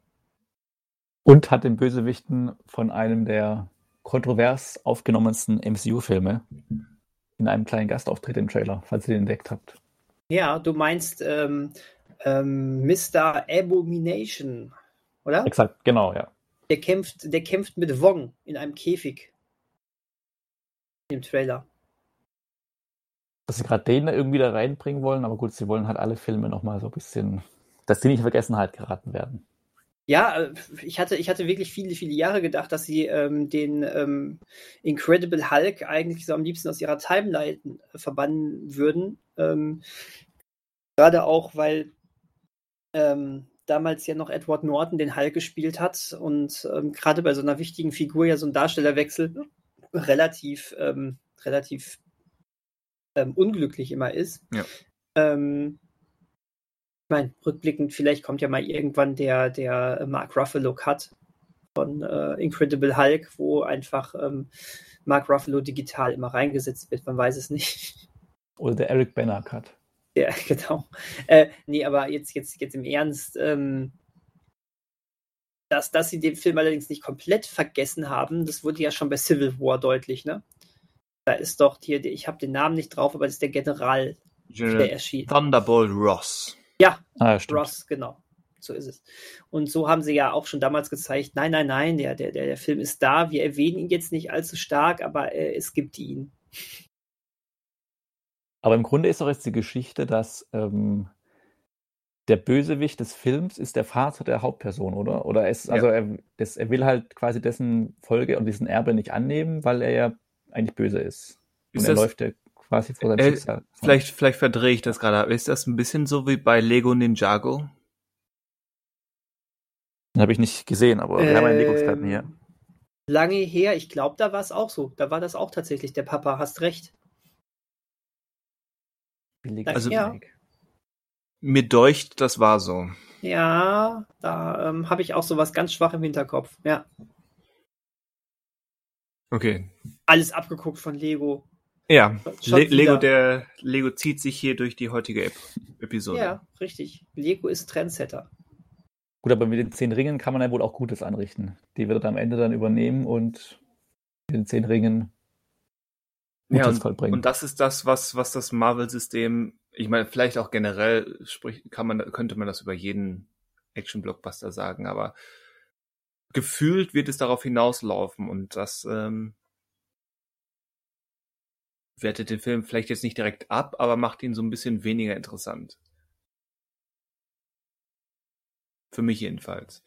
Ja. Weil man, Ich- das, ich- weil man das Gefühl hat, man guckt den Film weniger, weniger um, um, um auch eine spannende Geschichte zu erfahren, sondern quasi um, um über ein paar turbulent amüsante Action-Szenen dorthin zu gelangen, wo man im Prinzip jetzt schon ist. Ja, weil ja auch dann gefühlt so die Hauptfigur ja auch auserzählt wurde. Weil jetzt ist sie ja noch quasi, hat sie ein bisschen Spannung drin, indem sie da vor ihrer, vor ihrem Schicksal wegläuft oder vor dem eigenen Vater.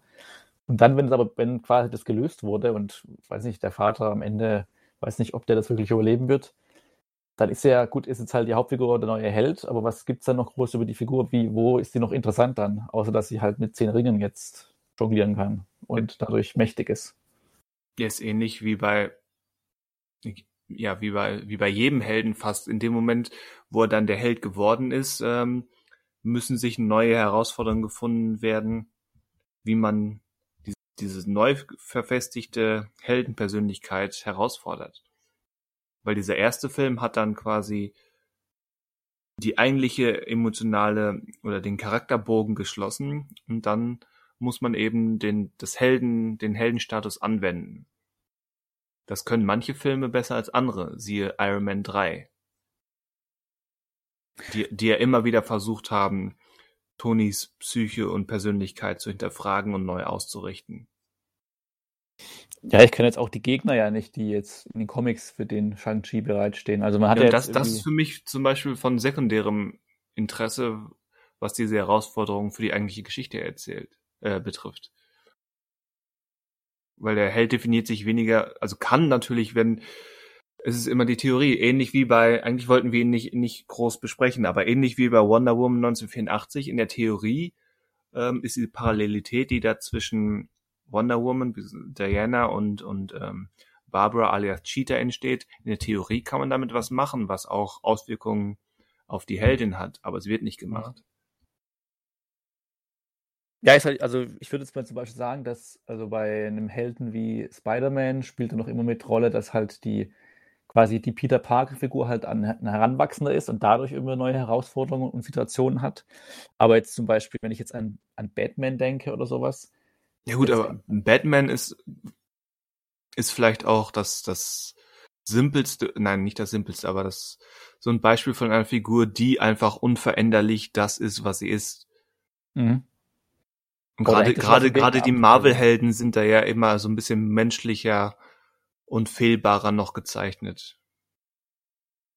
Als die eher unumstößlichen Gottfiguren bei DC.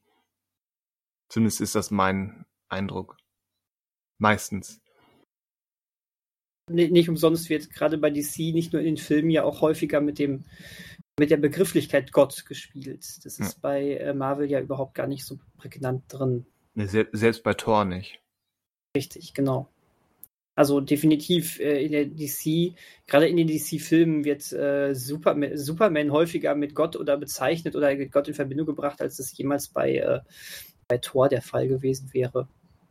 Ja, und das geht Da dann eben einher mit einer gewissen Persönlichkeitsstarre oder feste, feste Persönlichkeitsform bei Hm. DC. Richtig. Es ist ja sogar eher so, dass, dass äh, die äh, Götterfiguren ähm, bei, bei Marvel ja eher schon, denen wird ja eher schon, die, die werden ja eher schon in die Schranke verwiesen. Ja, aber von wegen Gott, ne? Mickriger Gott. Hier. Mickriger Gott, genau. Mhm. Äh, Ah, Ich, ich freue mich irgendwie drauf. Das wird nichts allzu Besonderes, so wie man es jetzt so ablesen kann an dem Trailer, aber ich meine, ich freue mich irgendwie immer, wenn was Neues in dem MC, im MCU kommt. Ähm, äh, das scheint wieder ganz, ganz vor allen Dingen unterhaltsam zu werden. Da, ich glaube, da besteht gar kein Zweifel dran. Ähm, ja, ich glaube aber auch nicht, dass äh, von den von den Filmen, die jetzt in absehbarer Zeit beim im MCU kommen, dass irgendetwas die Qualität von äh, Wonder Vision oder Loki erreichen wird. Bisschen Vorschusslorbeeren. Loki kann jetzt noch, drei- noch drei Folgen, um es wieder kaputt zu machen, aber die ersten drei Folgen haben mir sehr gut gefallen. Mir auch. Ähm, und so bleibt das MCU frisch und spannend und na gut, zumindest mit Eternals ähm, ist ja auch noch ein Film in der Pipeline, den wir auch beim letzten News-Rückblick äh, sehr besprochen haben, ähm, wo ja vielleicht zumindest spannend zu sehen sein wird, ob der doch mal leicht andere Wege beschreitet. Mal gucken. Ja, und Spider-Man 3 auch noch. Auch noch dieses Jahr. Ja, der, das, wird, das wird so ein Nerd, äh, Nerdfest. Ich freue mich da wahnsinnig drauf, äh, aber der Film muss erstmal zeigen, dass er mehr kann als äh, alle, alle Spider-Man, äh, die ganze Spider filmische Spider-Man-Historie der letzten 20 Jahre in einen Topf zu werfen. Und ähm, dass, äh, dass ich ja auch schon, dass ich sehr skeptisch bin, was zumindest die Einbindung von äh, Doc Ock äh, betrifft, habe ich ja schon einmal gesagt. Ähm, Mhm. dass ich das total blöd finde, dass der quasi am Ende, als, als er schon geläutert war, bei Spider-Man 2 rausgenommen wird und dann nochmal als Gegner in diesen neuen Film reingepackt wird. Das passt ja hinten und vorne nicht. Aber, aber gut, wir werden, äh, wir werden es am Ende sehen. Vielleicht hat doch auch alles Hand und Fuß. Vielleicht. Aber ich freue mich trotzdem drauf. Tja. Wann, um eine Frage von vorhin auf, äh, wieder aufzuholen, äh, rauszuholen, wann würdet ihr denn sagen, hätte Ingmar Bergmann seine Karriere enden, beenden sollen Toll. und auf eine einsame Insel ziehen sollen? Sehr elegant. Ingmar Bergmann war bis ins hohe Alter produktiv und kreativ. Also, Den hätte Her also also, Her. Herbstsonate ist ein großartiger Film. Ich weiß nicht, was es da zu diskutieren gibt. Quentin Tarantino vielleicht eine andere Meinung. Oder auch Sarah Bande. Wieso kommt ihr jetzt auf Bergmann, ihr Weil, weil Manuel ganz elegant ähm, auf Bergman Island ähm, verweisen will. Ach so, ja, Obwohl nein, ich, obwohl ich anzweifle, dass er, dass er wirklich hinter oder hinter schaut hat, ähm, was, warum diese Insel Bergman Island heißt. Ich habe ja nur gesehen und gelesen, aber nicht gehört. Und gelesen habe ich nur auf Französisch. Ach so. Weil Bergmann lebte doch häufig, oder zumindest hatte ein Sommerdomizil auf der Insel, ich glaube Faro heißt sie, und hat viele seiner Filme dort spielen lassen. Und der neue Film von Mia Hansen-Loth ähm, spielt auf eben dieser Insel, wo Tim Roth alias Abomination ähm, und Vicky Krebs ein, ein paar Tage verbringen. Mia Wasikowska läuft auch noch rum. Ähm, und es gibt so angebliche Anlehnungen oder Verweise auf Bergmann-Filme, insbesondere auf Persona. Ähm, es ist ein Film, den ich vor, glaube ich, anderthalb Jahren mal im Podcast erwähnt hatte, wo es darum geht, auf welche Filme freut ihr euch in 2020 am meisten? Und da habe ich noch in den Raum gestellt, ja, wahrscheinlich kommt er dies Jahr nicht, aber ich will ihn trotzdem nennen. Und dann ging die Welt den Bach runter. Ähm, jetzt wird dieser Film endlich erscheinen, weil irgendwann im Juli ich glaube in zwei, drei Wochen ähm, wird Cannes, das Filmfestival von Cannes anlaufen. Und da ist Bergman Island mit im Programm. Und dazu gibt's auch den ersten Trailer. Deswegen faseln wir hier von Bergmann. So ja, und, und wie Christian, als er uns in der Vorbereitung diesen, Fi- diesen Trailer gezeigt hat, gesagt hätte, der ist, ähm, äh, wie war das, not safe for work, ne? So, so sagt man das ja. Not safe Mhm. for work. Aber Da, daraufhin habe ich mit was Schlimmerem gerechnet. nein, was schl schlimm ist das nicht, aber eigentlich dieses, dieses NSV, äh, NSFW bezieht sich eigentlich, ist doch immer nur dieses Augenzwinkernde, ach übrigens, ähm, Nacktheit. Nacktheit. Ja. Genau, aber gar nicht mal viel. Gar nicht mal viel. Nein. Gar nicht mal viel. Aber wie das halt so ist, wenn man das im, im, im Öff jetzt wieder nicht mehr Homeoffice, sondern im öffentlichen Büro plötzlich anschaut, vielleicht weil man noch im Homeoffice-Modus ist, und dann guckt der Kollege halt im falschen Moment da drauf, ja. Ja, ja, Und schon kommen komische Fragen. natürlich. Genauso wie früher, als man das in seinem, in seinem Kinderzimmer gemacht hat und dann kam, kam Mama im falschen Moment rein. Und da musst du erklären, das ist nicht so, ist, es ist nicht das, wonach es aussieht. Das ist Kunst. ist Kunst. In diesem Fall wirklich. Wie gesagt, ich bin immer noch sehr, sehr gespannt und heiß drauf. Aber überhaupt das, ähm, zumindest vielleicht von meiner Seite als Schlusswort für den heutigen Podcast, das gesamte Line-up von Cannes ist einfach mal pervers gut, zumindest nominell, wenn man sich anguckt, ähm, was da alles rumläuft. Da wird äh, The French Dispatch, also der neue Wes Anderson, ist da in, im Wettbewerb. Ein neuer Film von Paul Verhoeven über lesbische Nonnen ist dabei. Natürlich ist er dabei. Wie gesagt, Mia Hansen Mhm. Loves Film ist dabei. Ashka Fahadi ist dabei. Julia Ducournau ist dabei. Sean Baker hat einen neuen Film. Abhishek Pong Verasetakul ist dabei. Äh, der neue Film von Kogonada, der den großartigen ähm, Ah! Mein Gott, Blackout. ähm, wer ist Columbus gemacht hat, so mit John Cho und ähm, Haley Lou Richardson.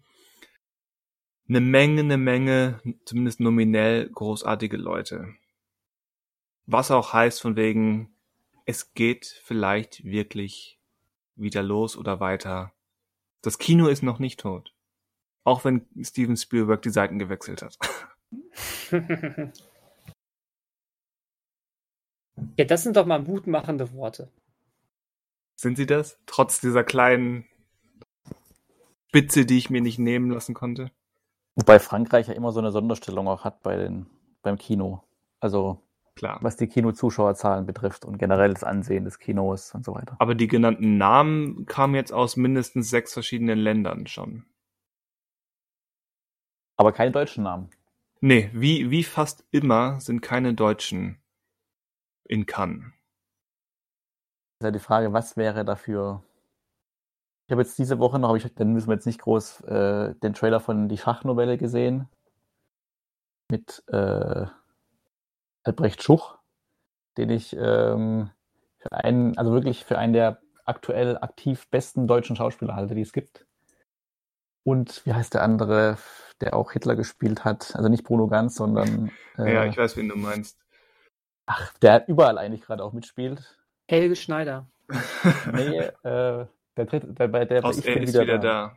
Genau. Äh, er ist Ach wieder so, ja, oh ja, äh, von Dark, ne? Da. Genau, Äh, bei Dark ist- auch. Ja, und ja, bei allem, was irgendwie. Auf jeden Fall, der spielt halt auch mit.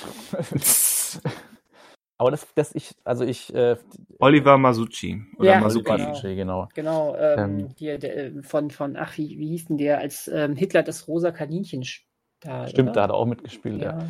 Und toll, also toll. auch die Schachnovelle hat wieder halt diesen, diesen Zweiten Weltkriegsaspekt mit drin. Ähm, deswegen hat mich der Trailer nicht ganz so überzeugt. Also ich, der, der steuert ja auf dieses Schachspiel dann hin und die Darsteller sagen dann schon zu. Bei dem Regisseur, das war, ähm, der hat Philipp Stölzel hat Regie geführt, der hat, ähm, hat er gemacht? Nordwand und diese Medikus-Verfilmung hat er gemacht. Und ich glaube, in Amerika hat er auch irgendwas gemacht. Und ich glaube auch viel Theater und Oper macht er. Ähm, aber das ist auch ein Film, wo ich, ich weiß nicht, der kommt im Herbst in die Kinos in Deutschland oder soll in die Kinos kommen. Weiß nicht, ob der jetzt ein guter Repräsentant in Cannes gewesen wäre. Dafür ist er vielleicht dann wieder zu historisch verankert oder zu einfach. Ich weiß nicht, aber ich kenne den fertigen Film nicht. Aber ich überlege gerade, was könnte denn aus Deutschland laufen? Aber ich habe jetzt auch nicht alles auf dem Schirm, was da so kommt in nächster Zeit aus Deutschland. Kann ich, aber ich meine, ist es nicht bei allen so, aber kann setzt nun mal auch auf das, was ich gerade angedeutet habe, auf diese rein namentliche Prominenz.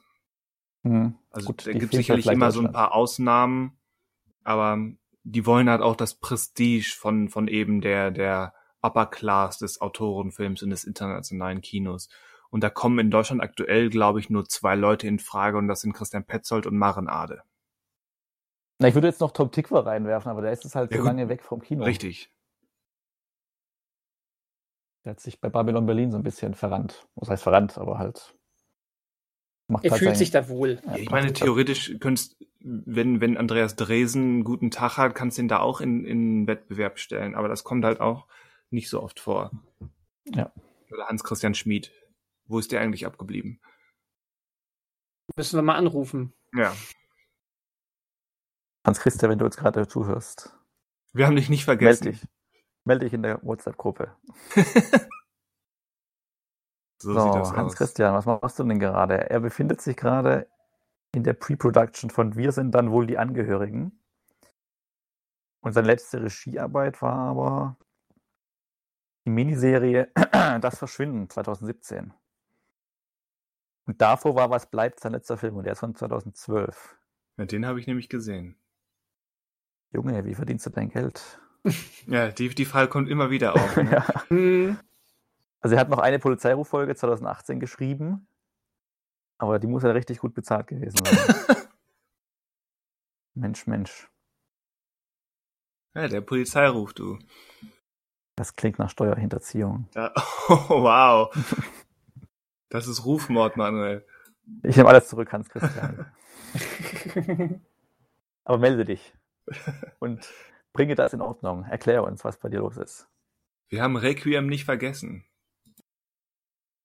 Lass diesen Podcast nicht zu deinem Requiem werden. Ta, ta. Ja, soviel zu dem deutschen Film Dem und Deutschen. seinen Steuer, Steuermaßnahmen. Ja, also ja, ich glaube, ich wäre durch. Wie sieht das bei euch aus? ich sehe gerade noch, dass ein neuer Candyman-Trailer erschienen ist. Den habe ich auch nicht gesehen, also bin ich durch. Habe ich auch nicht gesehen. Ich will den Film sehen. Gef Ja. Gefühlt hatte der, der Trailer vor einem Jahr oder wann, wie alt er ist, ähm, schon genug gezeigt. Von daher. Stimmt, im Kino lief der ja schon, der Trailer, ja. Sogar. Und dann wurde der Film verschoben. Ich habe noch eine, also eine News, die ich noch gesehen hatte, die Tage war, äh, da ging es darum, ob es noch einen weiteren Before-Film geben soll. Und ähm, da hat eine der Haupt, also es ist ja der Film von, die Filmtrilogie von Richard Linklater mit Ethan Hawke und Julie Delpy.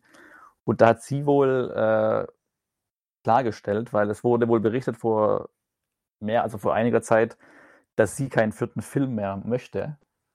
Und sie hat jetzt klargestellt, dass man wohl über einen vierten Film nachgedacht hat, aber dann eben sich geeinigt hat im Trio, dass man eben aktuell keine Idee hat, die sie irgendwie überzeugt und ähm, Ja. dass Und Ju- man Julie machen schien, schien ja auch, ähm, zumindest zu dem Zeitpunkt, den sie da beschreibt, ähm, anderweitig äh, beschäftigt. Genau, aber zumindest ist wohl für alle Beteiligten erstmal ein vierter Teil gerade nicht relevant. Und ich, also ich weiß auch nicht, wer auch zu, wobei, was heißt zu früh? Nein, 2013 ist ja der andere gewesen, schon, schon länger Ja. wieder her. Ja. müsste eigentlich nächstes Jahr ins Kino kommen. Stimmt, stimmt, ja. Wenn Aber sie, ja. wenn sie denn die neun Jahresregel beachten. Das stimmt. Naja. Wird aber wohl nichts werden. Muss auch nicht. Nee, muss auch nicht. Nee. Kann Aber- der Trilogie bleiben. Wie gesagt, bevor, ähm, bevor Midnight kam, habe ich auch gesagt, ja, das passt, diese beiden Filme sind gut. Und dann kam Before Midnight und hat gezeigt, ach, den braucht es irgendwie doch. Es geht immer besser. Es ist irgendwie die Before-Reihe, das ist, klingt jetzt komisch, aber es ist mir jetzt als Schlusswort vielleicht gerade recht. Die Before-Reihe ist, ähm, da ist es wie mit Toy Story Sequels. Braucht man eigentlich nicht, denkt man, und dann kommen sie und sind erstaunlich gut. Stimmt, ja. ja, stimmt. Und machen sogar Sinn. Ne? Und machen sogar Sinn. Apropos Sinn, eine ganz kleine Sache habe ich auch noch, allerdings eher aus der, äh, ähm, aus der Kategorie Kuriosum und Herumgespinne. Ähm, James Gunn ist ja nun mittlerweile nicht mehr nur bei Marvel, sondern auch bis- bei DC aktiv. Stimmt, da ist Ähm, auch noch ein Trailer erschienen.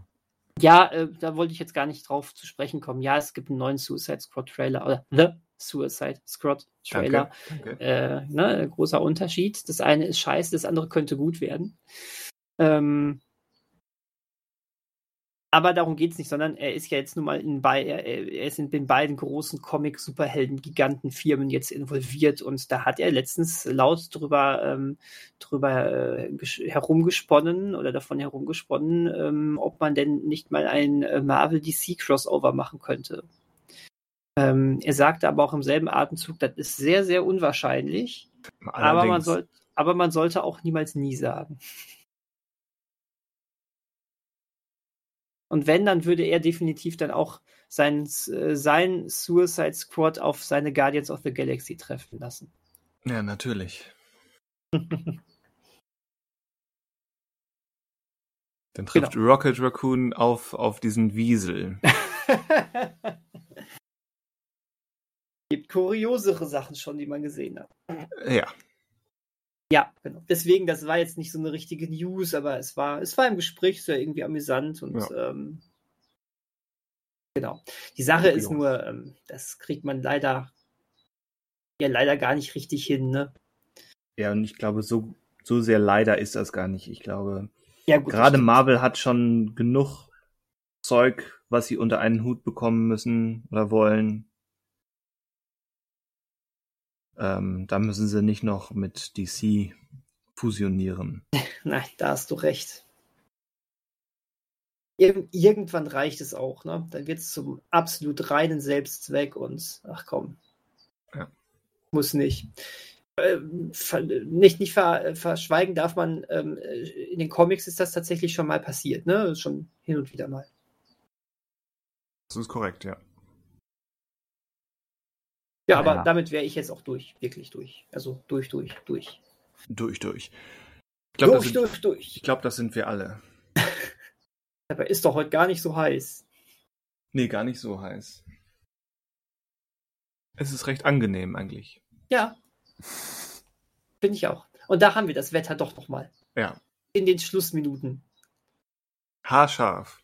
haarscharf doch nochmal drauf zu sprechen bekommen. Weil muss man ja wissen, ne? Die Leute sollen ja auch wissen, wenn sie sich so uns optisch vorstellen, während wir sprechen, wie sieht es gerade aus? Ne? Regnet es? Sonne da? Sonne da. Ja, deswegen. Ist angenehm. Ist angenehm. Alles gut. Können wir uns das ja alles genau vorstellen. so ist es. Mein Gott. Sonne da. Ja. Was sagt ihr von über, über diesen Juni? War jetzt, war jetzt nicht die weltbewegenden Sachen, ne? War zwischenzeitlich sehr warm, der Juni, ja. Ja, ja, ja. Ich meinte jetzt so newsmäßig. Ach aber so. alles gut. Also ich habe das Gefühl, äh, ein, ein Großteil von den Sachen, die wir heute, über die wir heute ein bisschen länger gesprochen haben, kam in den letzten vier Tagen oder so. Ja, das stimmt. Ja. Äh, die haben uns gerettet. Die haben den Juni gerettet, sonst hätten wir tisk, tisk, tisk über den Juni geschimpft. Ja, das stimmt. Weil diese arbiträren Monatsgrenzen sind ja total signifikant. So ist das. Das sind Konstrukte, die brauchen wir. Ja. Sonst verlieren wir jegliches Gefühl für Raum und Zeit. Genau das. Wer geht denn am Donnerstag ins Kino? Am Donnerstag sicherlich nicht, da ich keine Zeit habe. Vielleicht nächstes Wochenende. Bei mir ist leider noch nichts geplant. Aber ich wollte am Ende nur noch mal sagen, die Kinos machen ja jetzt wieder auf. Ach, wie schön. Das klang sehr überzeugend. Ach, Ach, wie schön. Geht der Scheiß wieder los. Muss, Ach, man, muss man sich das Kino mit anderen Leuten teilen. ja, das ist es halt, ne? Wären die anderen Leute nicht, dann wäre das was Schönes. Mal gucken, wie die Testpflicht so die ausbremst, die Kinozuschauerzahlen. Oder gut, es gibt ja generell noch Beschränkungen, was die Saalbelegung betrifft. Ja. Mhm. Da ist ja eh noch nicht so viel möglich. Schauen wir mal. Ja, wir Ende Juli über die deutschen Kinobesucherzahlen staunen. Ja. also ich glaube eher, dass wir Ende, spätestens Ende Juli über ganz andere Zahlen staunen. Oh, Daniel. Ja, Entschuldigung. Aber es ist, es ist, äh, es zeichnet sich doch schon komplett ab gerade. Und nein, nicht wegen, äh, wegen der Kinoeröffnung. Ganz bestimmt nicht wegen der Kinoeröffnung. Da sind ganz andere Sachen dran schuld. Aber ich sag nichts. Alles gut. Vielleicht haben bis dahin zumindest einmal über zuletzt gesehenen Filme im Kino gesprochen. Wenn du, also planst du denn nächste Woche ins Kino zu gehen? Du hast ja gefragt. Gehst du denn am Donnerstag ins Kino? ich, ich glaube, dass ich es tatsächlich ähm, jetzt, jetzt in den nächsten, direkt am Donnerstag oder am, dann an Wochenende leider nicht schaffen werde. Ähm, aber ähm, generell hätte ich Bock. Es starten ja auch ein paar gute Sachen und ich glaube, wenn du mich jetzt vor die Wahl stellen würdest, in welchen Film ich, wenn ich nur in einen dieser Filme rein dürfte, dann wäre das übrigens, was glaubt ihr? Äh, also nur am 1. Juli. Die Starts, also die, nur die Starts vom 1. Juli. Genau, oder die davor liegenden, weil äh, wenn am 1. Juli die Kinos starten, äh, ein paar Sachen sind ja auch schon äh, vorher erschienen. Dann, ähm, an, dann wäre es ja Nobody. Herr Vestus kennt mich. Nobody finde ich tatsächlich am reizvollsten. Sind aber einige gute, gute Starts dabei, finde ich. Ich hätte auf Peter Hase 2 getippt. Ja. Ein Hase macht sich vom Acker. Du Scheiße, da ist ja echt einiges, was am ersten direkt noch dazukommt. Ja, definitiv. Ich hätte auch voll Bock auf Freaky. Der startete jetzt vergangenen Donnerstag. Aber in den meisten Kinos dementsprechend jetzt am Donnerstag. Oh, ich sehe jetzt erst, dass Possessor läuft, der neue Film vom Sohn von David Cronenberg. Ja, ja, ja. Aber wahrscheinlich in drei Kinos bundesweit. Das sind drei Kinos mehr als in den letzten Monaten. Tä, tä, ja. Ja. Hast du richtig. Hm. Habe ich richtig. Freut mich. Gut. Gut. Dann äh, kommt gut in äh, den nächsten Monat. Ähm, war mir wie immer eine Ehre. Und ähm, ja, ich sammle jetzt noch jegliche Newsfetzen zum neuen Transformers, sonst kann ich nicht ruhig schlafen. ja, mach das mal. Vor allen Dingen werde du zum Transformers-Experten. Ja, ich muss da jetzt erstmal gucken, was es mit den neuen Fraktionen auf sich hat und ja. was für eine bewegte Vita hat denn Optimus Primal. und ähm, ja, also viel zu tun. Der, der Sonntag ist ausgefüllt. Das freut doch uns alle. Mich freut, dass es euch freut. Wirklich sehr. Also, das ist tief bewegt. Tief Boah, der ist, ja, der, der, ist ja voll fett. Der Optimus Primal. Ja, sieht aus wie ein Affe, der sich in einen Roboter verwandelt. Das ist Optimus Primal. Wunderbar. Muss ich sehen. Ist, ja, ist äh, sehr ästhetisch. Und mit diesen ästhetischen Gedanken verabschieden wir uns jetzt. Jeder darf sich vorstellen, wie Optimus Primal wohl aussieht. Ja. Ein, ein Affenroboter. Alles klar. Ähm, haut rein, macht euch, macht euch ähm, macht euch schönen, schönen Tag, wann auch immer ihr diesen Podcast hört. Äh, und ähm, ja, eine, eine fröhliche zweite Hälfte 2021. Man ist ja schon zur Hälfte wieder durch mit diesem Jahr. Tatsache. So ist das. Wow, wow, wow. So, und wir drehen die Zeit jetzt zwei Stunden zurück und ähm, ähm, viel Spaß mit, mit, mit dem, was vor zwei, vor ein bisschen mehr als zwei Stunden war. Wie, da kommt noch was? Ja, ja, vielleicht kommt da noch was. Rabimmel, rabammel, rabum. Bäm, bäm. Adios zusammen. Auf Wiedersehen. Bis dann.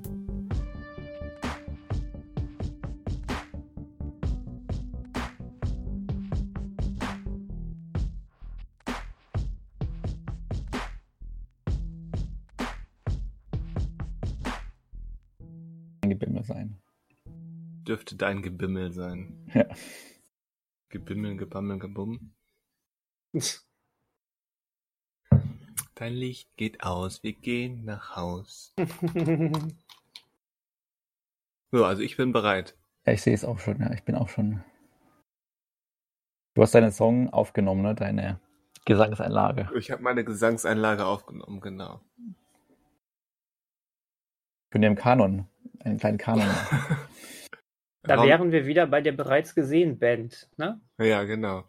Warum nicht gleich Bruder Jakob im Kanon? Auf Französisch. A cappella.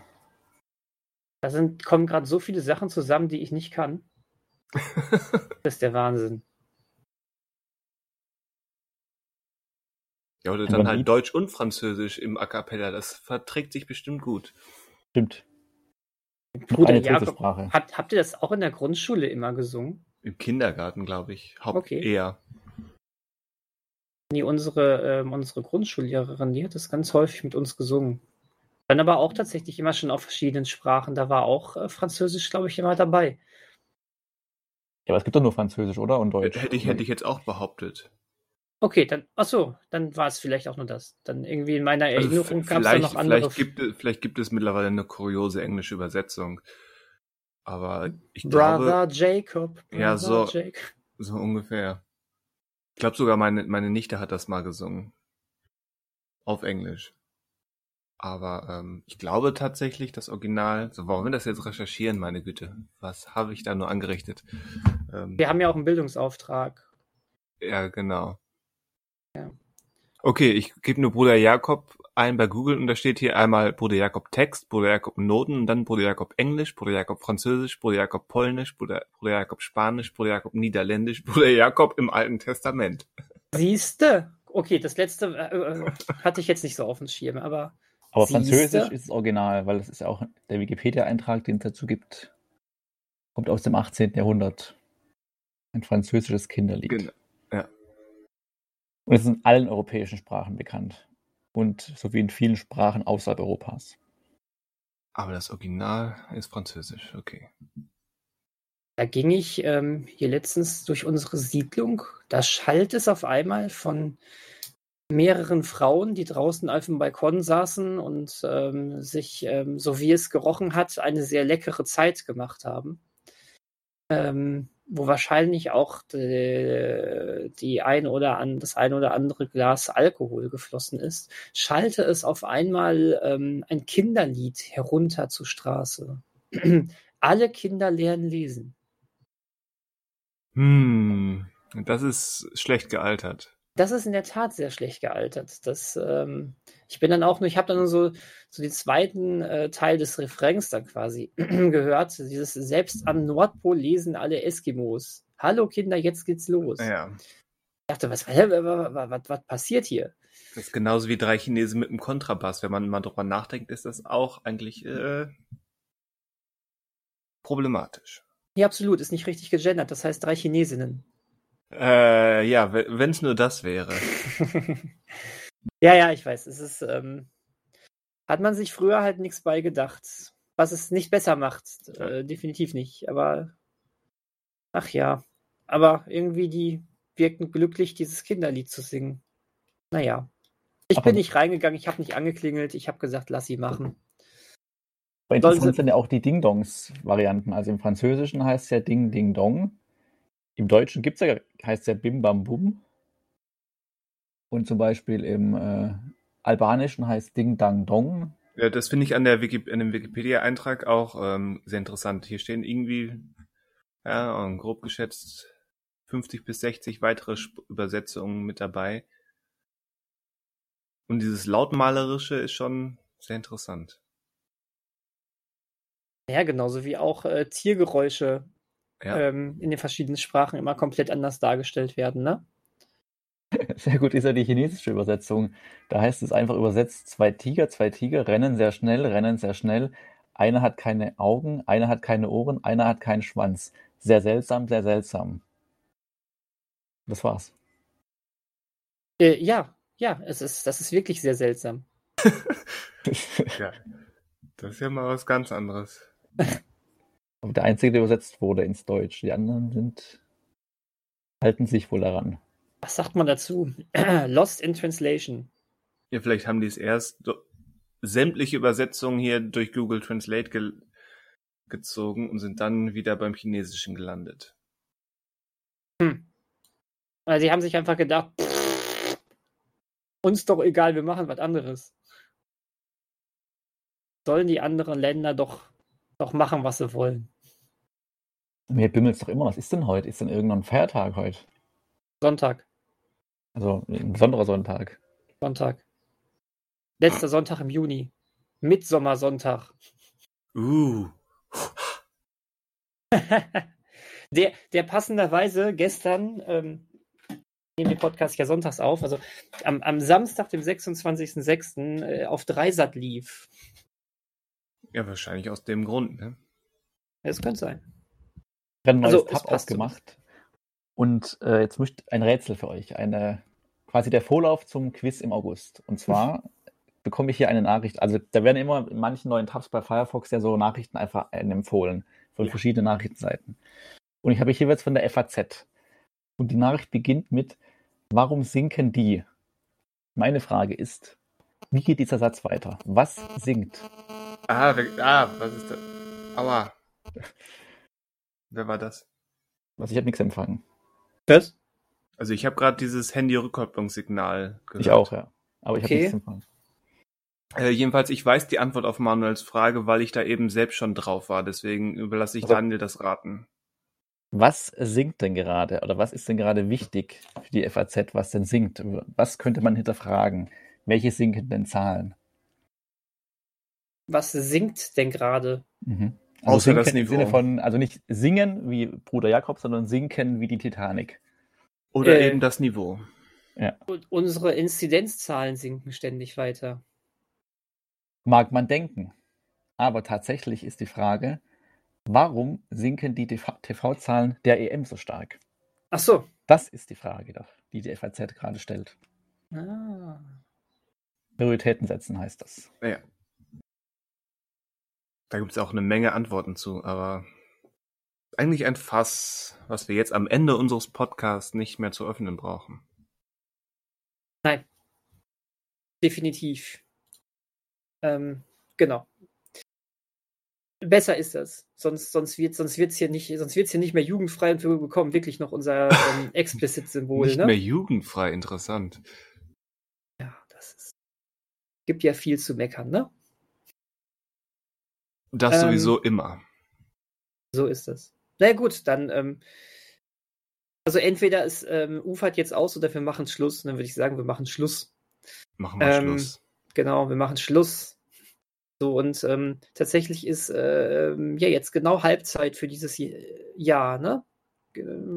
Damit Ist das- endet, endet quasi das erste Halbjahr bereits gesehen, Podcast 2021. Es ist Zeit, Bilanz zu ziehen. Oh je. Jetzt Nein, machst du eigentlich- so ein Fass auf. Nein, nein, ich will kein Fass aufmachen. Ich wollte einfach nur Danke sagen. Danke an alle, die zuhören. Danke an euch, dass ihr, dass, dass wir das hier machen, dass ich dabei sein darf. Und ähm, Das kann ich Mit- nur so zurückgeben. Danke, dass Daniel dabei sein darf. danke sehr. Und in, in dem Sinne einfach mal heute etwas emotionaler. Ähm, macht's gut und bis dahin. Tschüss. Bis dahin. Adieu. War das die letzte Sendung von Daniel? Habe ich das richtig verstanden? Stimmt, Ja, die das, Grüße, ist, dass er das, ist entlassen wie, wurde. das ist wie Conan O'Brien. Er geht jetzt zu HBO Max. Sau. So sieht das aus. Umweltsau. Umweltsau. Mein Podcast-Kollege ist eine Umweltsau. Aber er geht doch zu HBO Max. Stell dir vor, er würde fahren oder fliegen oder ähm, Katamaran nehmen. Weiß man ja nicht, vielleicht ist, es ja, ist er gehen, ist ein sehr dehnbarer Begriff. Ja. So, Schluss jetzt. Uns ja eigentlich verabschiedet, ja. Richtig. Damit ist schon weg. Sagt gar nichts mehr. Ist ja auch ein langer Weg bis zu HBO Max. So. Bis nächste Ja. Woche.